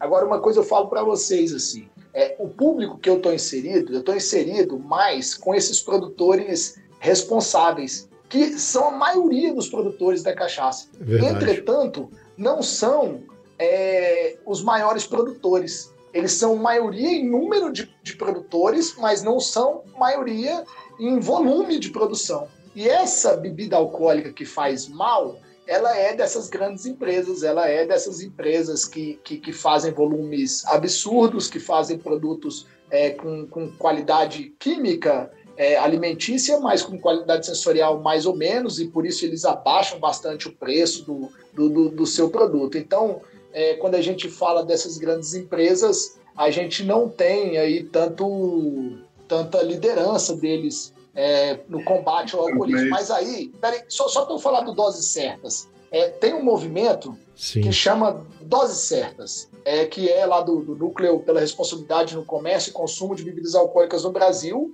que tem o apoio do Instituto Brasileiro da Cachaça. E que volta e meia a gente tem esse programa sendo financiado por grandes empresas. Então, até sugiro que depois vocês deem um Google aí, procure lá dosecertas.com.br, vocês vão, vão ver a importância desse movimento, vão ver os paralelos que eles fazem, vão ver a história do consumo é, de álcool na civilização e, e vão ver é, tanto que é importante a gente trabalhar esse processo educacional. Então, não sei se eu não consigo responder com a clareza que vocês gostariam, mas eu pude dar aí alguns exemplos do que pode ser então, feito. Talvez, então, então, isso pode, pode ser feito. Então, isso aí é uma coisa assim, é subjetivo, né?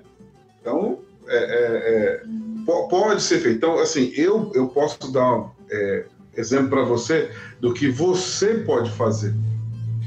Semana passada, pela quinta vez, uma moça foi internada aqui na nossa, na nossa comunidade. Eu não sei se vocês já viram uma pessoa ser internada em clínica de recuperação à força.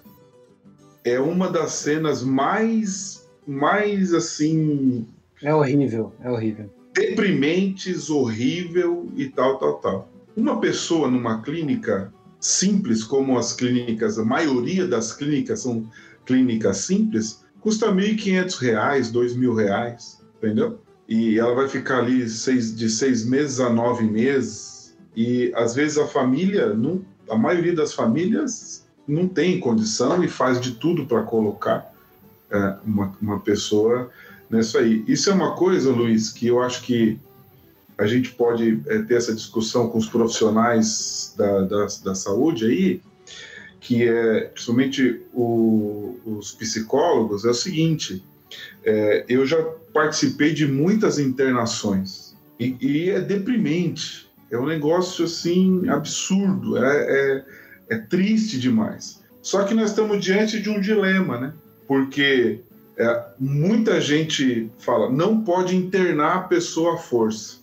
Sim, é até não, uma, é até uma não, das questões pode. aqui é, não, não pode, não pode internar a pessoa à força, não sei o quê, não pode, não pode, não pode. Mas aí o moleque de 15 anos vai lá e mata uma pessoa, aí prende na, na Fundação Casa ou, se é maior de idade, vai para a cadeia, né?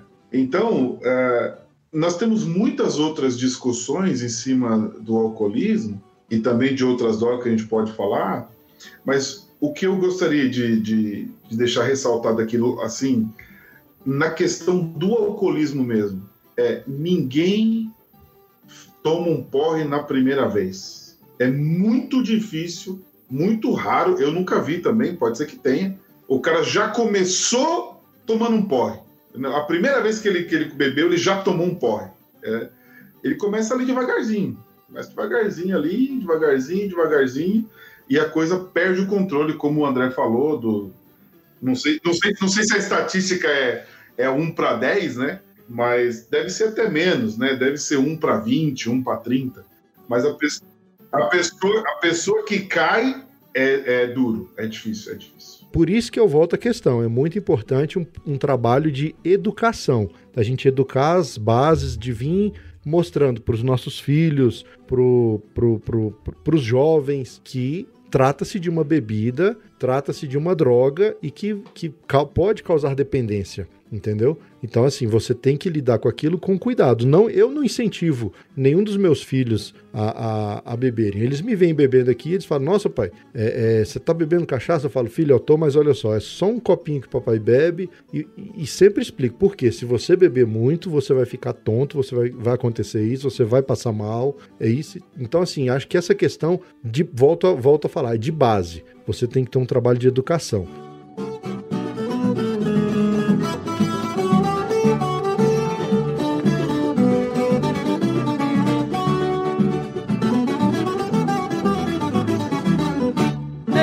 Nós! Quer fazer parte do nosso grupo de ouvintes do Telegram? Para participar, é só clicar no link que está no post desse episódio.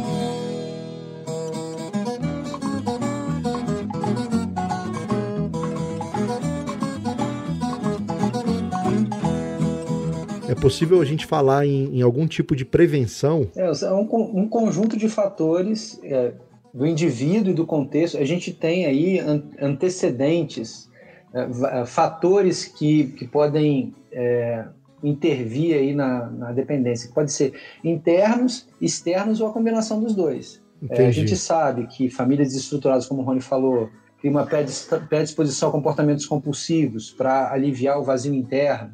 É, mas aí comportamentos compulsivos que podem ir para bebida, podem ir para alimentação, sexo, cigarro, assim, ou substâncias externas para tentar preencher esse vazio. Só que quando vai para as drogas, elas têm um, gatilho de autoalimentação, elas entortam a química cerebral e passam a demandar, elas tomam a, o ambiente da vontade, elas tomam o ambiente psicológico, aí cria uma dependência psicológica, uma dependência orgânica, Entendi. e aí elas passam a se retroalimentar, levando a pessoa ao óbito.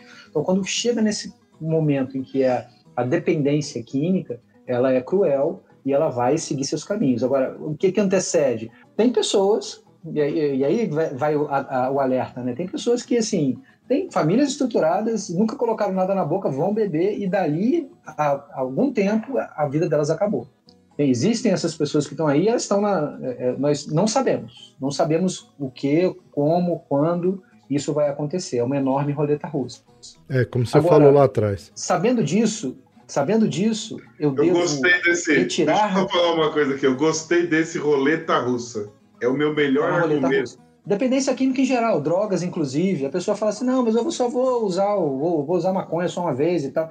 Mas é uma enorme roleta russa porque se todos os atributos da compulsão estiverem lá, é, a pessoa vai ter muita dificuldade em parar. Se no contexto também não intervir, e aí tiver famílias ou grupos ou pessoas, formas de apoio, que processos terapêuticos, é, processos religiosos, coisas que conectem ele com ele e com a sociedade, que façam que ele encontre importância para além da dependência, essa pessoa vai de fato se afundar. Né? Então, nesse sentido, existe uma, uma, uma história de roleta russa nas dependências químicas, que quem trabalha com isso sabe bem, mas meu avô morreu de câncer. E é, é, é, câncer no pulmão. Fumou durante muitos anos, 50 anos, e aí você olhar os últimos momentos de alguém que está é, tanto morrendo embriagado, morrendo de cirrose, né, morrendo com falência dos órgãos pelo envenenamento da bebida, pelos, pelas consequências, ou, ou pelo cigarro. Quando a gente olha essa pessoa que está lá morrendo por causa disso, eu lembro que o primeiro movimento é a gente ter raiva da substância. tenho raiva da substância. Na sequência, eu, venho, eu, eu, eu tenho raiva de quem botou essa substância no mundo, ok? E de, e, de quem pareou essas substâncias com um prazer absurdo, porque eu estou lá experimentando só dor. E eu lembro dessas situações, mas ao, ao mesmo tempo, é, pelos, pela educação que tive, com a família que tive, com o pai que tive, uma pessoa. Sou filho do seu nonato, né? Uma pessoa, um ser humano. Se eu chegar a 10% dele, para mim, tá bom, eu vou, vou ficar bem. E aí, quando você pega essa, essa, essa, esse princípio de liberdade, eu preciso defender o direito da pessoa de, caso ela queira, ela pode enveredar por aí. Eu não posso impedi-la disso. Eu, eu preciso educá-la para. A gente não tem condição nem de impedir que a pessoa atente contra a própria vida. Ela é livre, inclusive, para isso. É, o que, que nós fazemos? Nós educamos para os valores para além da dor do momento, para além da compulsão, para que existem coisas mais importantes, vínculos mais importantes, necessários, para dar sentido à vida. Porque vidas com muito sentido, em geral, não são dependentes. Em geral, não entram no campo da dependência e não vão se afundar em dependência. Agora, vidas com sentido, elas tendem a suportar o peso, a pressão da compulsão. E aí, eh, nós entramos na, nesse grupo que, da qual uh, o Marcel está é, tá apresentando para a gente, do consumo consciente, pessoas que conseguem estabelecer uma relação de autonomia frente a uma substância, versus aquelas pessoas que absolutamente não vão dar conta de estabelecer padrões de autonomia frente à substância. Para essas pessoas é importante que nós tenhamos um apoio. Mas eu, eu né, no meu princípio democrático, não consigo impor a toda uma sociedade, como regra, a, a, a proibição. Assim, ó, vou proibir a proibição porque eu termino gerando um outro de outros padrões de comportamento. Muito melhor, é, eu entendo, é o processo educativo. Você vê o cigarro. A gente, claro, existe a política pública que fala assim, ó, isso aí não é Hollywood, isso aí não é só sucesso. E aí começa a estabelecer padrões, falando assim, olha, existe problemas sim, os problemas são esse, esse, esse, esse, esse. E depois disso tudo, fuma quem quer. E depois de apresentação de, todos, de tudo aquilo que pode acontecer, você ainda quer degustar? Degusta. É, é, ele, todos nós devemos ser livres, porque dentro desses nichos existem as pessoas que vão ter uma vida plena, coerente, Sim. democrática, cidadã, bons pais, bom, boas mães, bons, bons maridos, vivendo super bem, equilibradamente, educando e, e, e ajudando a sociedade. Vão ter aqueles que vão cair para o lado da dor, do sofrimento. E me chama a atenção que eu queria alertar para vocês é que existe ali, né, nessa esfera, não é, não é não é preto no branco. o grupo do cinza. O grupo do cinza me preocupa muito. É o, aquele, aquela galera que o, que o Rony estava falando. Essa galera que vem bebendo todo dia, tá bebendo todo dia, não sei quanto tempo. O, no caso do álcool, ele muda o comportamento, ele, ele desestrutura a persona. Você passa a ter, você era de um jeito, começa a se tornar outro, pode se tornar violento, pode se tornar. Então, quando tem uma, tem uma faixa de gente que a gente vai encontrando, principalmente quando vai para a periferia, trabalhar com, com, com grupos sociais, é, é, com famílias em situação de risco e tal, é, que estão ali já num processo de dependência, mas ainda não estão desestruturados, ainda não caíram. Digamos assim, eles estão morrendo. Eles estão morrendo. Vão morrer 10, 20, 30 anos mais cedo. Porque não conseguiram estabelecer uma relação de equilíbrio, de entendimento. Aí, para essas pessoas que estão nos ouvindo, que, estão, que não conseguem ir para um divertimento sem o álcool, que não conseguem se divertir sem uma substância, que não conseguem se sentir pertencente sem, um, sem, sem a comida, sem qualquer coisa que te tire a autonomia, eu peço que vocês reflitam e que, dependendo da situação, busquem apoio. Busquem apoio terapêutico, apoio na, na, na religião, apoio na família, na comunidade, para ver se você, em contexto, não está perdido porque nós somos grandes medidas de nós mesmos. Se a gente, a gente em comunidade, a gente se ajuda. É a perda da comunidade que complica. Sim. Assim, vai ver aquele. O mais velho vai falar, filho, para, que você está você tá fazendo bobagem. E aí, assim, quando você vai para o grupo e vai para esse comportamento, traz o comportamento à luz, você pode ser educado e pode ter uma vida muito qualitativa. Tirar o comportamento da luz é que me preocupa muito. Aí a pessoa vai beber em casa, vai, vai vai fazer as coisas pra... e aí só sofre aquela família. E aí a gente vai vendo esses casos aí que o Rony está falando, que a gente já atuou, que é, é, quando a gente vê, a gente só está vendo esse extrato ruim. Eu não consigo demonizar ou, é, é, rotular ah, uma substância. Eu simplesmente, como psicólogo, olho o comportamento humano e vejo que se ele for compulsivo, ele vai causar dor e vai retirar a vida daquela pessoa, seja ele qual for. Né? E a educação tem esse padrão de poder juntar a comunidade, juntar as famílias e dar para essas pessoas uma alternativa de serem autônomas, que é o que eu mais acredito, que a felicidade passa por ali. Autonomia, então, liberdade de viver, liberdade de escolher. É, isso é Sensacional. Eu falei demais, desculpa, galera. Não, desculpa. que isso. Falou, tá? falou exatamente o, o, que era preciso ser dito. Queria é, contribuir depois mesmo. Eu só, só fazendo um adendo aí, é isso que o, Mar, que o André falou, eu, eu acho muito importante, até para os familiares, né? Porque às vezes a pessoa, a pessoa que está nessa situação, ela não enxerga, ela, ela não, não consegue ver um, uma luz no fim do túnel, ou ela acha que não, tô bebendo aqui, eu tô, tô usando e tô normal. Então é muito importante as pessoas em volta, os amigos, a família, observarem isso e, sempre que possível, chamar para um diálogo, né? Em geral, quando a pessoa declara que é, tem um problema com o álcool, ali é que começa a jornada dela de melhoria. Entendi. Mas isso pode demorar 10, 20 anos, 30 anos a pessoa consumindo, afundando a família, afundando as finanças, quebrando a empresa, é, é, é, destruindo o seu lar, deseducando os seus filhos. E nesse sentido, é, eu acho que o tema, o tema dessa live é imprescindível. A gente precisa combater esse padrão de comportamento deselegante, esse padrão de comportamento é, é, sem luz, sem equilíbrio emocional, né, sem conexão com, a, com, a, com aquilo que a pessoa crê, esse padrão de desconexão é precisa ser permanentemente combatido, que ali, de fato, vão existir, vão existir, mas mesmo existindo, Sim. aqueles que consomem, aqueles ainda vão conseguir ter um olhar de acolhimento.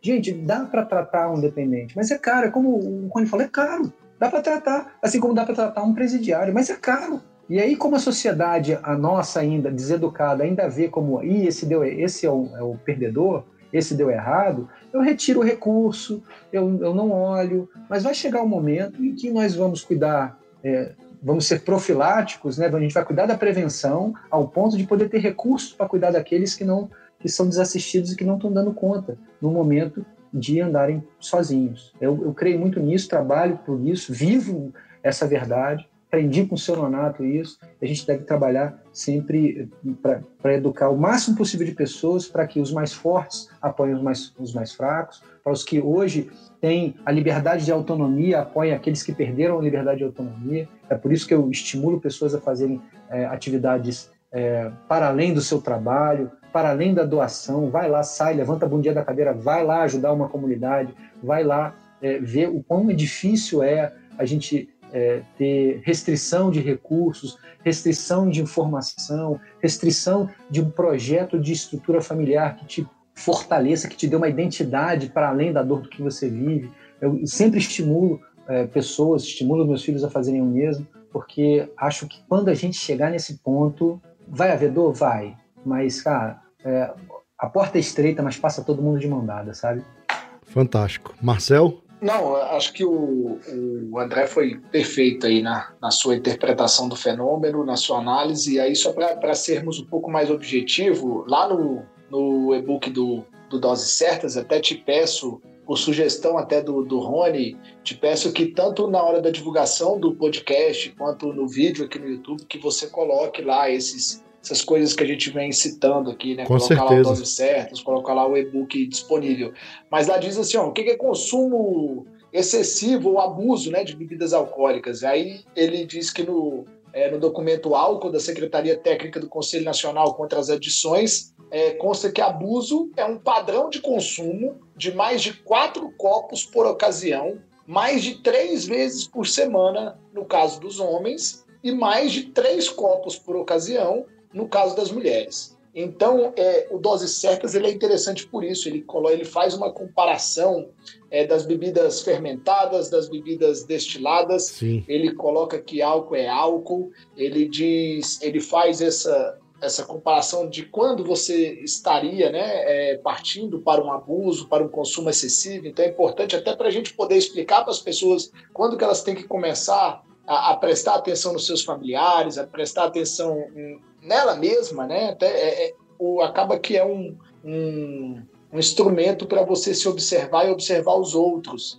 E é, uma pessoa me perguntou, né, é, falou para mim aqui, é, eu bebo todos os dias é, porque trabalha com, com, cachaça, então ele trabalha ou na, bebe ou na produção dele ou bebe avaliando outras cachaças. Então, é, pelo doses certas a gente já consegue responder se ele está é, consumindo em excesso ou não, se ele está abusando ou não. Mas uma coisa que eu acho super interessante, é fácil de falar, é tá dentro do que o Rony falou, é, é você está tendo dificuldade na sua vida laboral, está tendo dificuldade na sua vida social, na sua vida familiar. Se você começa a ter dificuldades é, para estar nesses contextos, né, é, ou dificuldade na sua vida religiosa, é, na sua vida espiritual, se você começa a apresentar dificuldades nesses contextos, alguma coisa diferente está acontecendo com você. E se você está nesses comportamentos é, de excesso ou de abuso, então o gatilho, a linha fica extremamente tênue e é importante as pessoas que estão em volta começar a perceber. Então era só para complementar um pouco o que o, o que o André falou. Maravilha. Eu vou colocar sim, Marcel, esses links aí pro, pro e-book, pro site lá do Dose Certa e outros links também que, que foram citados aqui. Fantástico. O, uma das. Uma da, é, eu já, acho que não sei quem já falou a questão da demonização, né? Talvez eu, como pastor, estou é, acostumado a lidar com o demônio aqui de vez em quando, com vários, vários tipos de demônio, mas, aliás, só uma, uma, uma abreviação, se quiser cortar depois do podcast, uma possessão demoníaca é uma coisa muito feia de se ver também. Mas, assim, é, essa questão do, do, do, do, alcoolismo e o, o André está usando, a maioria das vezes, a, a palavra que está sendo mais usada hoje em dia, que é o alcoolista, né? A palavra que está sendo mais usada aí é o, o alcoolista, né? Para tirar alguns estigmas, né? Que tem as palavras e tal, como o cachaceiro, né? O cachaceiro é um estigma, né? Uma palavra aí estigmatizado e tal, né? É muito interessante isso. É, é, é até hoje eu não conheci, é, conheci poucas pessoas, bem poucas mesmo, que na, na abordagem admitiu que precisava de ajuda, né? Uhum. Então ela fica ali relutando, relutando, relutando. Não, eu paro quando eu quiser. Ah, a última a internação de uma internação de dezembro é, em, em, janeiro ele ele é, é, é, uma internação que não foi compulsória e ele, ele me ligou falou vou embora vou embora vou embora vou embora eu falei rapaz fica mais fica mais e tal tentei convencer pelo telefone não vou embora e eu vou provar para o senhor que eu consigo parar sozinho né? Que é um, um, engano. Algumas pessoas conseguem parar sozinho, bastante gente consegue parar sozinho. Meu sogro, por exemplo, parou sozinho. É, meu pai não parou, não conseguiu. Meu pai tentou parar várias vezes. Talvez se o Luiz deixar no final eu falo um pouquinho das experiências de tentar parar, né? Mas o, o é muito difícil o cara falar assim, ó, eu preciso. É, é, é muito difícil. Sabe uma coisa que a gente, é, que eu queria que a gente falasse antes de passar para o próximo tema? Essa questão de dificuldade é a questão da mulher. Mulher alcoolista é feio de ver. E olha, quando cai, é, é muito mais, muito mais difícil de levantar do que homem. Eu não sei, assim, em porcentagem, mas eu sei que é, é muito mais difícil de levantar uma mulher que, que, é, caiu no vício é, de, mas... de, droga, de drogas, de qualquer droga, mas é, em relação ao álcool e mulher, é, um, é uma combinação Olha. Mas você fala, é mas esse, esse, dado que você traz, essa questão você, é, é baseada em experiências que você tem no, no, no, dia a dia? É, é quando você vê uma mulher. É, por exemplo, eu vou dar um exemplo simples. É, uma das clínicas que eu levava pessoas, ah, tinha uma chácara que tinha mulheres. Passado dali, tinha ah, duas ou três chácaras, era a chácara dos homens. Na chácara dos homens tinha 60 homens. 60 homens. Na das mulheres, 13. E acabou fechando por falta de público. Porque as mulheres se acabam tanto que elas não vão para as clínicas, não vão se recuperar, porque também elas têm as crianças. E ela não tem com quem deixar as crianças, porque o marido já largou. O marido já largou, a família já abandonou e ela tem os filhos. E aí ela acaba se prostituindo para poder conseguir dinheiro, para poder beber e se drogar. E aí ela arruma mais filho, e aí ela não tem com quem deixar os filhos para poder se tratar. E aí ela vai se acabando, e aí vira a, a, a mulher, quando se envolve com vícios, é muito difícil. Muito, muito mais difícil do que homem. Eu tenho a mesma percepção, Rony. Os graus de exposição e degradação, até de uma sociedade patriarcal, machista e tal, que impõe sobre a mulher um peso excessivo, é, nível de, de, de degradação é, é muito doído, é muito difícil de se recuperar depois de tantas experiências degradantes. É, é só você ver, Luiz, é, o presídio feminino Sim. não tem visita. É, isso, é, isso, isso a gente, a gente percebe? É. claramente que o, o A é aquele a na- abandonada. mas é porque aquele caso, né, não- é igual o André falou, uma sociedade patriarcal, né? Então o- o- a maioria dos lares aí você vê é difícil você ver assim. Claro que existem casos, mas o- no caso que a mulher abandona o lar ou que, a- que ocorre uma ruptura ali no, no casamento ou no relacionamento e que o marido assume o núcleo familiar. Geralmente É a, a guarda dos filhos fica com a mãe e tal, então é uma carga realmente muito maior em cima da- das mulheres, né? E uma mulher, é, talvez o Marcel e o, e o, e o André hum, pode falar, é, o atendimento, por exemplo, é, as mulheres que procuram ajuda, isso é uma coisa muito interessante. A mulher vai muito mais no médico, a mulher vai muito mais. Ela cumpre mais o processo de tratamento médico, ela costuma. Se o médico manda ela tomar dois comprimidos, ela vai tomar. O homem ele vai tomar dois comprimidos por mês, a mulher vai tomar dois comprimidos certinho, né? É muito interessante isso. Mas quando a mulher cai no vício, cara, é um, é um negócio é, é degradante demais. É, é- é- é impressionante a força da mulher para tanta coisa, mas quando ela cai no vício da droga e da bebida, olha, a minha experiência, a minha percepção tem sido assim muito degradante. Por isso, mulher, você que está ouvindo esse podcast, você que está ouvindo, que vai estar assistindo, que vai assistir depois, se você está passando por dificuldades, não consegue parar é, de beber, ou está usando remédio para emagrecer, está usando cetralina, está usando tudo isso aí, peça ajuda. Tem como sair dessa, porque a carga é muito pesada para a mulher. É verdade.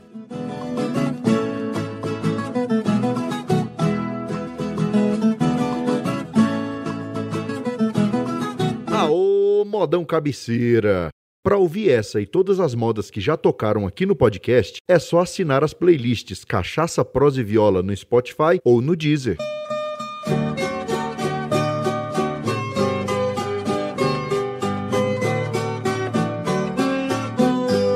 Meus amigos, estamos aqui encaminhando já pro, pros finalmente. É, o tema é bem, o tema, o tema é bem extenso. Nós já estamos aqui com, com quantas horas de live? Entramos 8 e meia, já são 10 e 13. Então estamos indo para encaminhando aqui para duas horas de, de assunto. É, é muito assunto mesmo que a gente. que o tema é, exige, né? Então, assim, Prosear é bom demais. ah, com certeza, ainda mais com pessoas altamente capacitadas e com experiências positivas, eu acho fantástico. Mas é isso aí. Tem al- algumas considerações que vocês ainda queiram fazer? Eu, eu queria só fazer uma, uma observação para as fotos do Rony.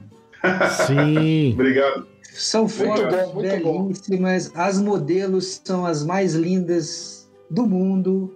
Obrigado. São obrigado. fotos extraordinárias. Eu fui alternando aqui, eu fui vendo assim, o seu olhar é primoroso para esse esse olhar infantil, essa essa beleza de cor. Eu estou encantado com essas. Cada foto que vinha assim, eu falei, meu Deus, que coisa linda. Pois é, Rony. Parabéns pelo seu pelo seu dom, tá? Obrigado, apro- obrigado. Aproveita, Rony, e, e conta um pouquinho desse seu trabalho aí, tanto de, de fotógrafo, a sua missão lá em Moçambique. Conta pro pessoal aí Então, conhecer. cara, eu, eu- é assim, eu, eu, eu, quando era mais novo, eu tinha certeza absoluta que eu ia mudar o mundo. Eu tinha certeza que eu ia mudar o mundo, que eu ia ganhar o prêmio Nobel, algum prêmio Nobel, e eu achava que eu ia ser pastor de uma igreja de 10 mil pessoas é, e que eu ia ser é, conhecido mundialmente por alguma coisa que eu ia fazer. Quando eu fui estudando na faculdade, eu fui, é, eu fiz seminário, né, Batista. Aí eu fui entender, eu fui percebendo que na verdade eu, eu tinha que cuidar do, do micro, né, de fazer as coisas aqui no meu no meu cotidiano. Então, eu comecei, por exemplo, vocês falaram aí, o, o André falou a questão de entrar em bar, por exemplo. Eu entrei em muitos bares para tirar é, pessoas, é, carreguei muito, muitas pessoas alcoolizadas, visitei muitas casas e tal. Mas aí eu descobri que a minha missão é, é ajudar as pessoas e ser ponte, ser uma ponte para ajudar as pessoas. Então, em 2010 eu recebi um convite para fazer uma viagem missionária, né, como, como pastor. Eu comecei a viajar em, em, missão assim da igreja quando eu tinha 13 anos. E a primeira viagem que eu fiz internacional foi para a Inglaterra. Eu um, um projeto missionário. Quando eu falo isso, o pessoal dá risada, mas um projeto missionário em Londres, né? Parece coisa de Playboy, né? É, tem uma história curiosa lá, é, Marcel em Londres é cultural a bebida. Então, os pastores bebem, a, os líderes religiosos bebem, e, e, é muito cultural, né? E que me deixou. Na época, hoje eu lido bem com isso, mas na época eu fiquei assim meio com raiva de ver os caras bebendo, entendeu? Porque, na verdade, a bebida me traz nojo, né? Então, assim, repulsa, né?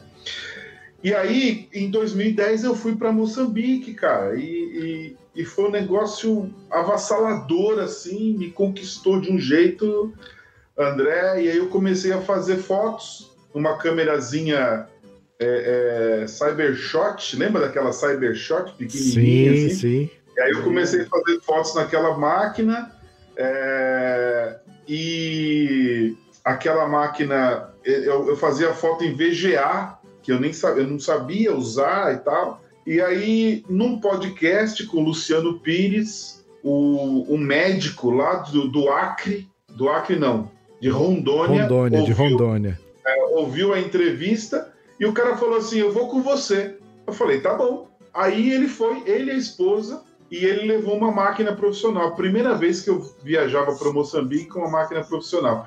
Eu fui em 2010, é, 2010, 12, 15, 16, 17, 18, 19, 20, 21. 20, 19, 19 e 20 foi junto, na verdade. 21 não, 19 e 20. Então fui oito vezes já para Moçambique.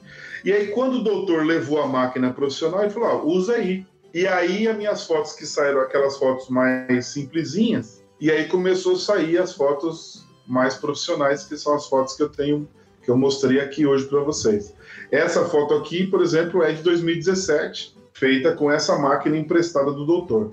Depois, em 2018, eu consegui comprar minha máquina e desde 2010 eu venho fazendo exposições em escolas, teatros, museus, faculdades. E é, eu fui num evento do Luciano Pires em 2019. A Janaína Pascoal, deputada aqui de São Paulo, viu minhas fotos, ficou alucinada e aí ela me convidou para uma exposição na Assembleia Legislativa de São Paulo, que foi uma exposição de, de 60 fotos minhas. Essas fotos aqui, elas são grandes, tamanho de 50 por 60, né? são painéis grandes, né? E aí eu saio por aí fazendo essa exposição. É muito legal. E, e aí eu, eu me auto-intitulei fotógrafo ano passado, porque é, em 2019 eu fiz o primeiro trabalho como fotógrafo remunerado. Eu nunca tinha cobrado para fazer foto. E de lá para cá já fiz uns oito trabalhos, nove trabalhos é, é, remunerado. Então eu me auto-intitulei fotógrafo. Então eu sou pastor e fotógrafo. E palhaço também. E palhaço, mais uma skill aí na. Na... E podcaster, né? Eu tenho um podcast é... também. É o fazedoresdapaz.com.br. Vou deixar o link aqui também, quem quiser acessar e escutar. Eu já sou ouvinte lá do Fazedores da Paz, acho muito bom. Tá meio parado, mas vai voltar semana que vem. É verdade, eu já ia te cobrar isso, mas tudo bem. Eu só queria deixar uma coisa assim, é, é, uma coisa assim do, do coração, sabe? É, eu me emociono muito quando eu falo sobre essas coisas. Talvez o meu ímpeto seja de, de falar assim, que eu vivo bem, feliz, sem o álcool, mas eu não tenho mais meu pai, entendeu? Então hoje, com, com 43 anos, é, eu vivo muito mais tempo sem meu pai do que com meu pai, sem meu avô, sem meus primos e tal. E meu pai não tinha um André, não, não teve um, um Marcel, não teve um Luiz, não teve um. Como é o nome do vovô, Luiz? Francisco, seu Chico. Não teve um Chico que pudesse falar assim: ó, vem aqui, eu, eu quero te mostrar outra vida. Então, o que eu tenho tentado fazer pode parecer um pouco radical, e de certa forma é um pouco radical, porque eu consigo viver bem sem o álcool. Então isso é, mu é muito caro para mim, entendeu? Mas eu tenho muitos amigos que bebem e vivem bem. Mas se você me, qualquer pessoa que me perguntar, assim, o que você acha da, da bebida alcoólica? Eu vou falar assim: siga o exemplo dos alcoólicos anônimos em recuperação. Evite o primeiro gole porque isso tem manchado tantas vidas, assim, gente que, que poderia ter vidas maravilhosas, né? Mas a questão do consumo consciente, eu acho que precisa ser desenvolvido, mas eu, para mim, o que funcionou foi ser radical. Para o meu irmão, só funcionou depois dos 40 anos, quando ele teve pedra no rim porque ele começou a beber muito jovem, logo depois que meu pai morreu, ele começou a beber ali, ele tinha 12, ele tinha 13 quando meu pai morreu. O primeiro porre que ele tomou, ele devia ter uns 16. E, e para ele não funcionou, ele não conseguiu ser radical. Ele só conseguiu agora, depois de 40 anos, depois de 30 e poucos anos, ele só conseguiu porque ele teve pedra no rim e, e o, o médico conversando com ele, falou: ah, se você continuar bebendo, vai te, dar mais problema e tal, não sei o quê. Ele conseguiu parar. Então, assim, para mim, para mim, Rony, o que funcionou foi ser radical. Mas é isso. Cara, te agradeço demais pela participação aqui, Rony. Foi muito especial ter você aqui nessa live e nesse episódio de podcast. E, cara, eu só tenho a, a a te agradecer mesmo e te parabenizar pelo trabalho que você tem feito aí e pela sua dedicação em ajudar o outro. Então, conte conosco sempre que precisar. Eu, eu aqui, Luiz Borges, já me coloco aqui à disposição. Você já sabe lá da, lá da confraria, então a gente está sempre junto lá na, na confraria, na Deep Confraria. E tamo, tamo junto. A Deep Confraria é bom. Eu quero fazer então um desafio para o Marcel. Olha só. Desafio ao vivo. Nesse Vamos momento, ver, vamos lá. Nesse momento agora, eu tenho uma pessoa internada e que está passando por. Ela foi internada pela quarta vez, a terceira vez a força e o tá custando R$ 1.400 por mês. Quem sabe aí os seus, o seu grupo aí de, de, de pessoas aí, dos seus empresários, possam mandar uma ajuda aí para essa, essa mulher. Quando entrei a primeira vez na casa dela, uh, André, eu achei que era uma casa de novela. Impressionante. A casa dela deve valer uns um milhão de reais. Acabou com tudo.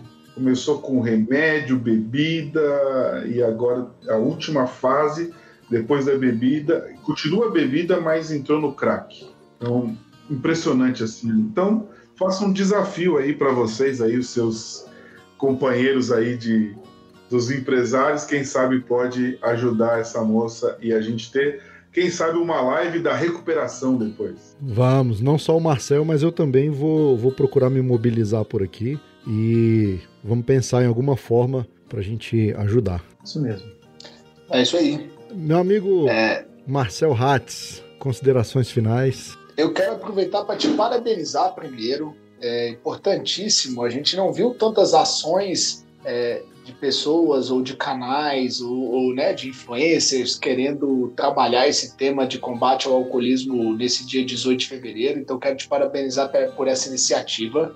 é, te agradecer pela oportunidade de estar com você e com esse time aí é, que, que, passou tão bem as suas experiências e deu as suas sugestões e, e as suas provocações. É, falar com o Rony que eu valorizo muito o seu trabalho, valorizo muito a sua força, a sua dedicação e a sua crença é, de que isso faz sentido e que isso gera resultado.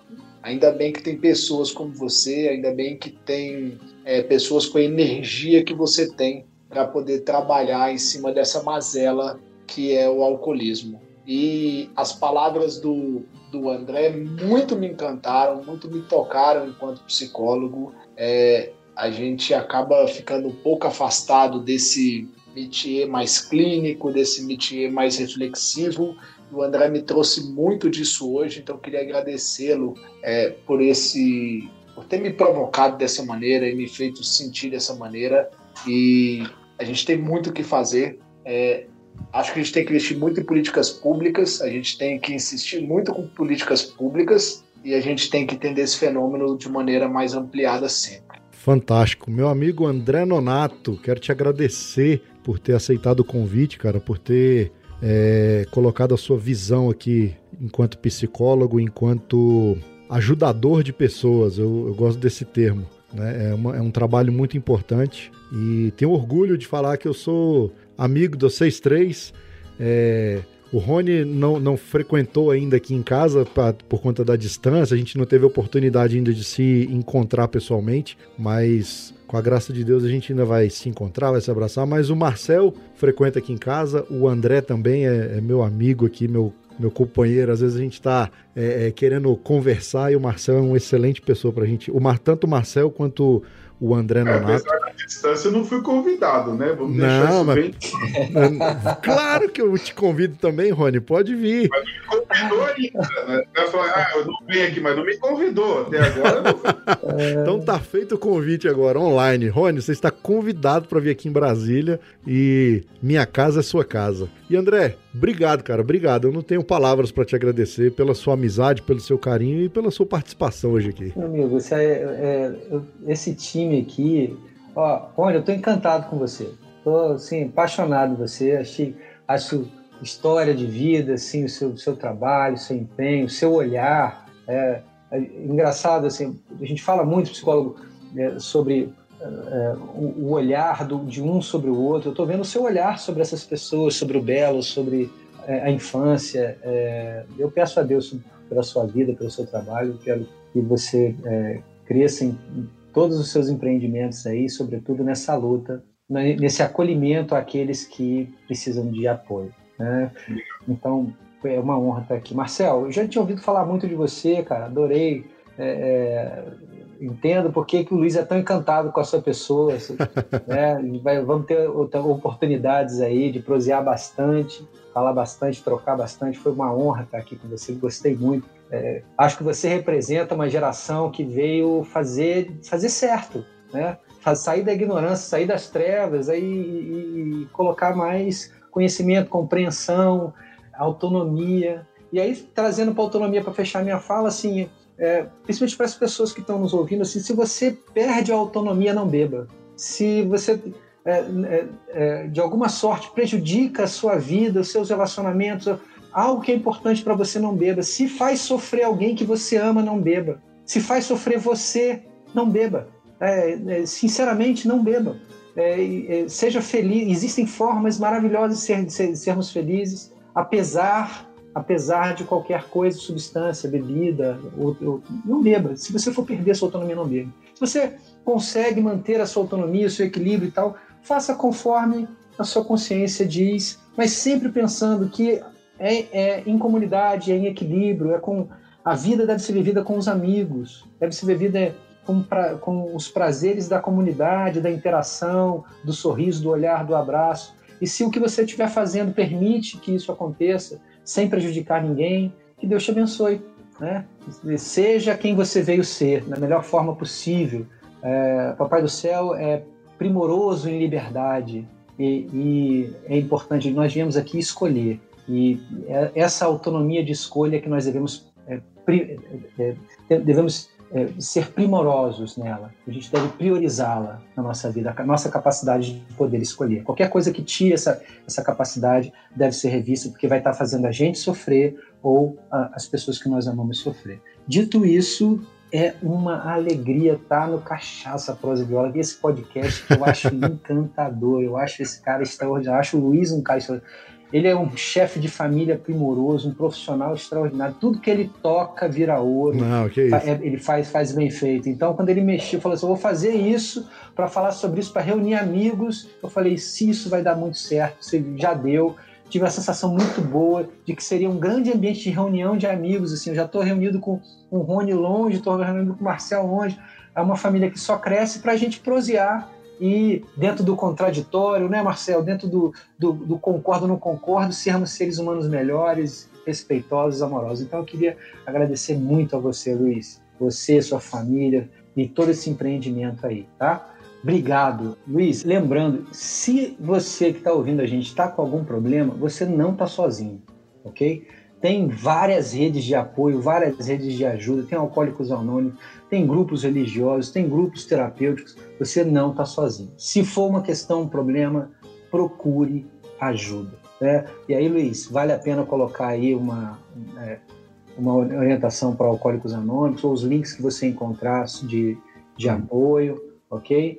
É, de CVV, Centro de Valorização da Vida, são, é importante nesse momento, sobretudo nesse momento de pandemia, onde as pessoas estão muito frente a frente com elas mesmas e muitos estão estabelecendo padrões compulsivos, o índice de dependência está aumentando, a drogadição está aumentando, o alcoolismo está aumentando. Então, nesse momento, assim, ó, se você partilhar, vai ficar mais leve. Né? O julgo partilhado é mais leve. Não, fantástico. Eu, eu que agradeço a todos vocês. E é isso, né, cara? É aquela coisa. Hoje tá tudo tão polarizado que as pessoas acabam não, não querendo entrar muito no contraditório. Uhum. Mas Aqui foi, foi espetacular. Acho que o conteúdo que foi gerado hoje aqui, espero que ajude muita gente, pessoas que escutaram e pessoas que vão escutar, que possam tirar uma lição, que possam dar, é, ter uma mudança de atitude. E é isso aí. Muito obrigado a vocês mais uma vez. Dou por encerrado aqui o nosso debate, a nossa live. Muito obrigado pela audiência. Até o próximo episódio e tchau!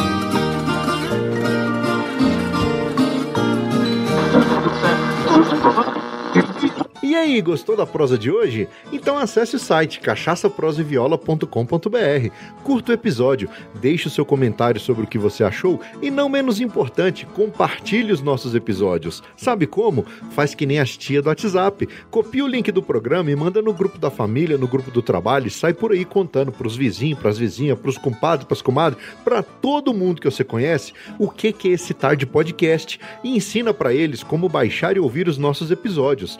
Essas atitudes não custam nada, mas ajudam muito a esparramar cachaça, prosa e viola por esse mundão de meu Deus. Então, mais uma vez, muito obrigado pela sua audiência e pelo seu apoio. Você é bom sem quantia. E no mais é isso. Até o próximo episódio e tchau!